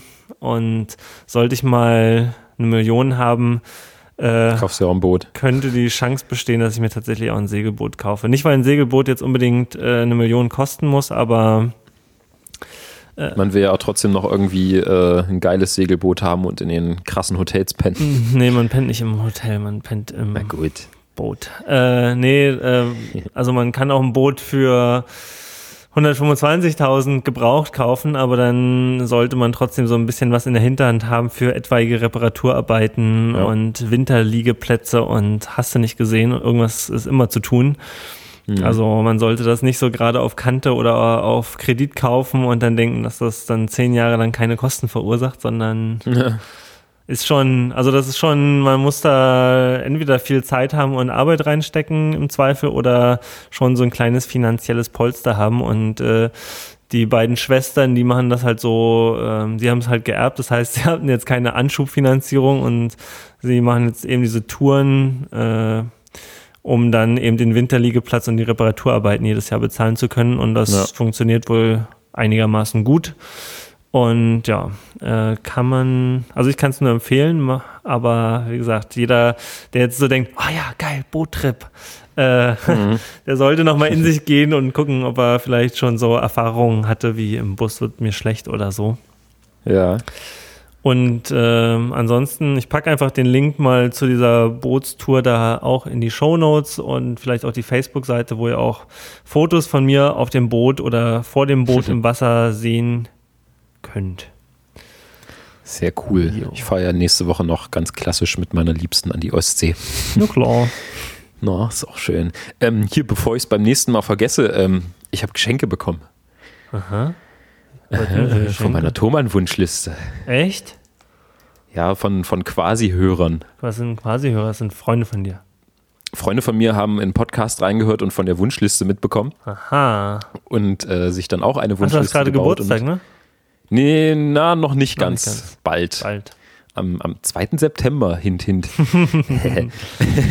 nee, und ich hatte letztens beim Umzug ein bisschen mit angepackt und ähm, kamen letztens an und meinten so, ey, hier, ähm, Podcast und Wunschliste und cool, guck mal, hier hast du was. So, ah, geil. Und jetzt habe ich einen äh, Dunlop Trigger Capo Electric. Also einen, einen sehr coolen Capodaster, so ein, so ein Einhand benutzbar Teil. Mhm. Kann ich ja dann nochmal verlinken. Weißt du, was ich meine? Ja, ich habe es halt so gesehen Standard auch. Äh, hast du doch gerade getwittert, oder nicht? Ja, genau, genau, genau, genau. Und ähm, lustiges kleines Teil von äh, Dario Planet Waves. Äh, ein Drill-Bit-Aufsatz. Also ähm, ein Bit-Aufsatz für einen Akkuschrauber äh, für Seitenkurbel. Zum noch schneller Seiten aufkurbeln. Ja, ja, ja. Cooles kleines Teil. Also ich kann mir echt gut vorstellen, dass das zusammen hier mit diesen Mini-Akkuschraubern, ja, ja, die so sonst genau. bloß zum Ventilkappen aufschrauben, ganz gut sind, äh, dass das dafür echt super ist. Also ja. ich glaube, ich kaufe mir jetzt aufgrund des kleinen äh, Bit-Aufsatzes hier noch so einen, so einen günstigen Mini-Akkuschrauber zum Seitentauschen. Ja, und ich dachte mir, cooles, äh, wenn ich mir noch Teil. an meine PRS, die PRS Locking Tuner ranschraube, dann muss ich gar nicht mehr so viel kurbeln. Du musst nicht mehr kurbeln. Ich will weiter kurbeln. Ich finde Kurbeln gut. Und jetzt habe ich hier das Ding und äh, brauche noch einen passenden Akkuschrauber dazu. okay, aber ich muss nicht unbedingt viel kurbeln. Also bei den Vintage-Tunern, bei Fender, mhm. wo man so es halb reinsteckt, ich finde, das sind die geilsten Tuner tatsächlich. So, ich mag, ja, die sind super, die mag ich auch total gerne. Da, da nudelt man einfach alles rum und dann ist schon fertig. Genau, das geht super fix und so. Man muss halt am Anfang so ein kleines bisschen fummeln und üben, aber ja, viele Leute kommen nicht mit denen klar und wissen nicht, wie die funktionieren und deswegen sind die immer so ein bisschen in Verruf geraten. Aber eigentlich sind die, also die mag ich wirklich am allerliebsten, weil diese äh, normalen Tuner, wo man halt so einen, diesen Stift hat und dann die Seite durchsteckt, dann muss man die knicken, damit sie nicht wieder rausrutscht und dann muss man tausendmal kurbeln, damit auch wirklich nichts rausrutscht und so. Ähm, ich finde die immer so ein bisschen anstrengender zu benutzen. Mhm. Aber hier dieser Dunlop Capo, der ist super cool. Ja. Der fetzt total lässt sich irgendwie mit einer Hand bedienen und ist schnell mal irgendwo angesetzt und hält auch richtig, richtig gut und macht einen wertigen Eindruck. Also cooles Teil.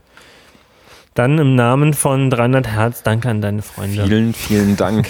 genau. Nochmal öffentlich erwähnt. Ja. Gut.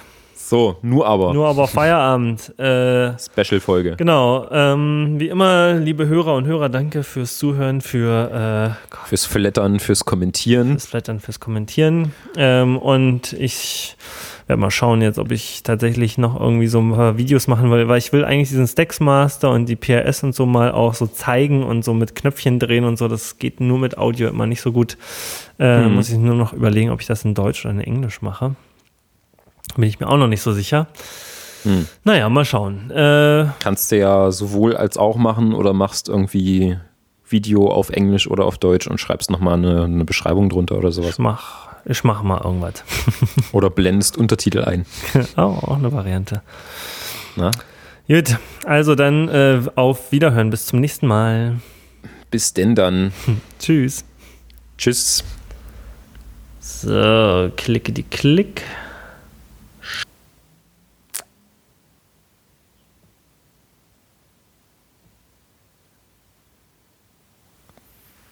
Was zur Hölle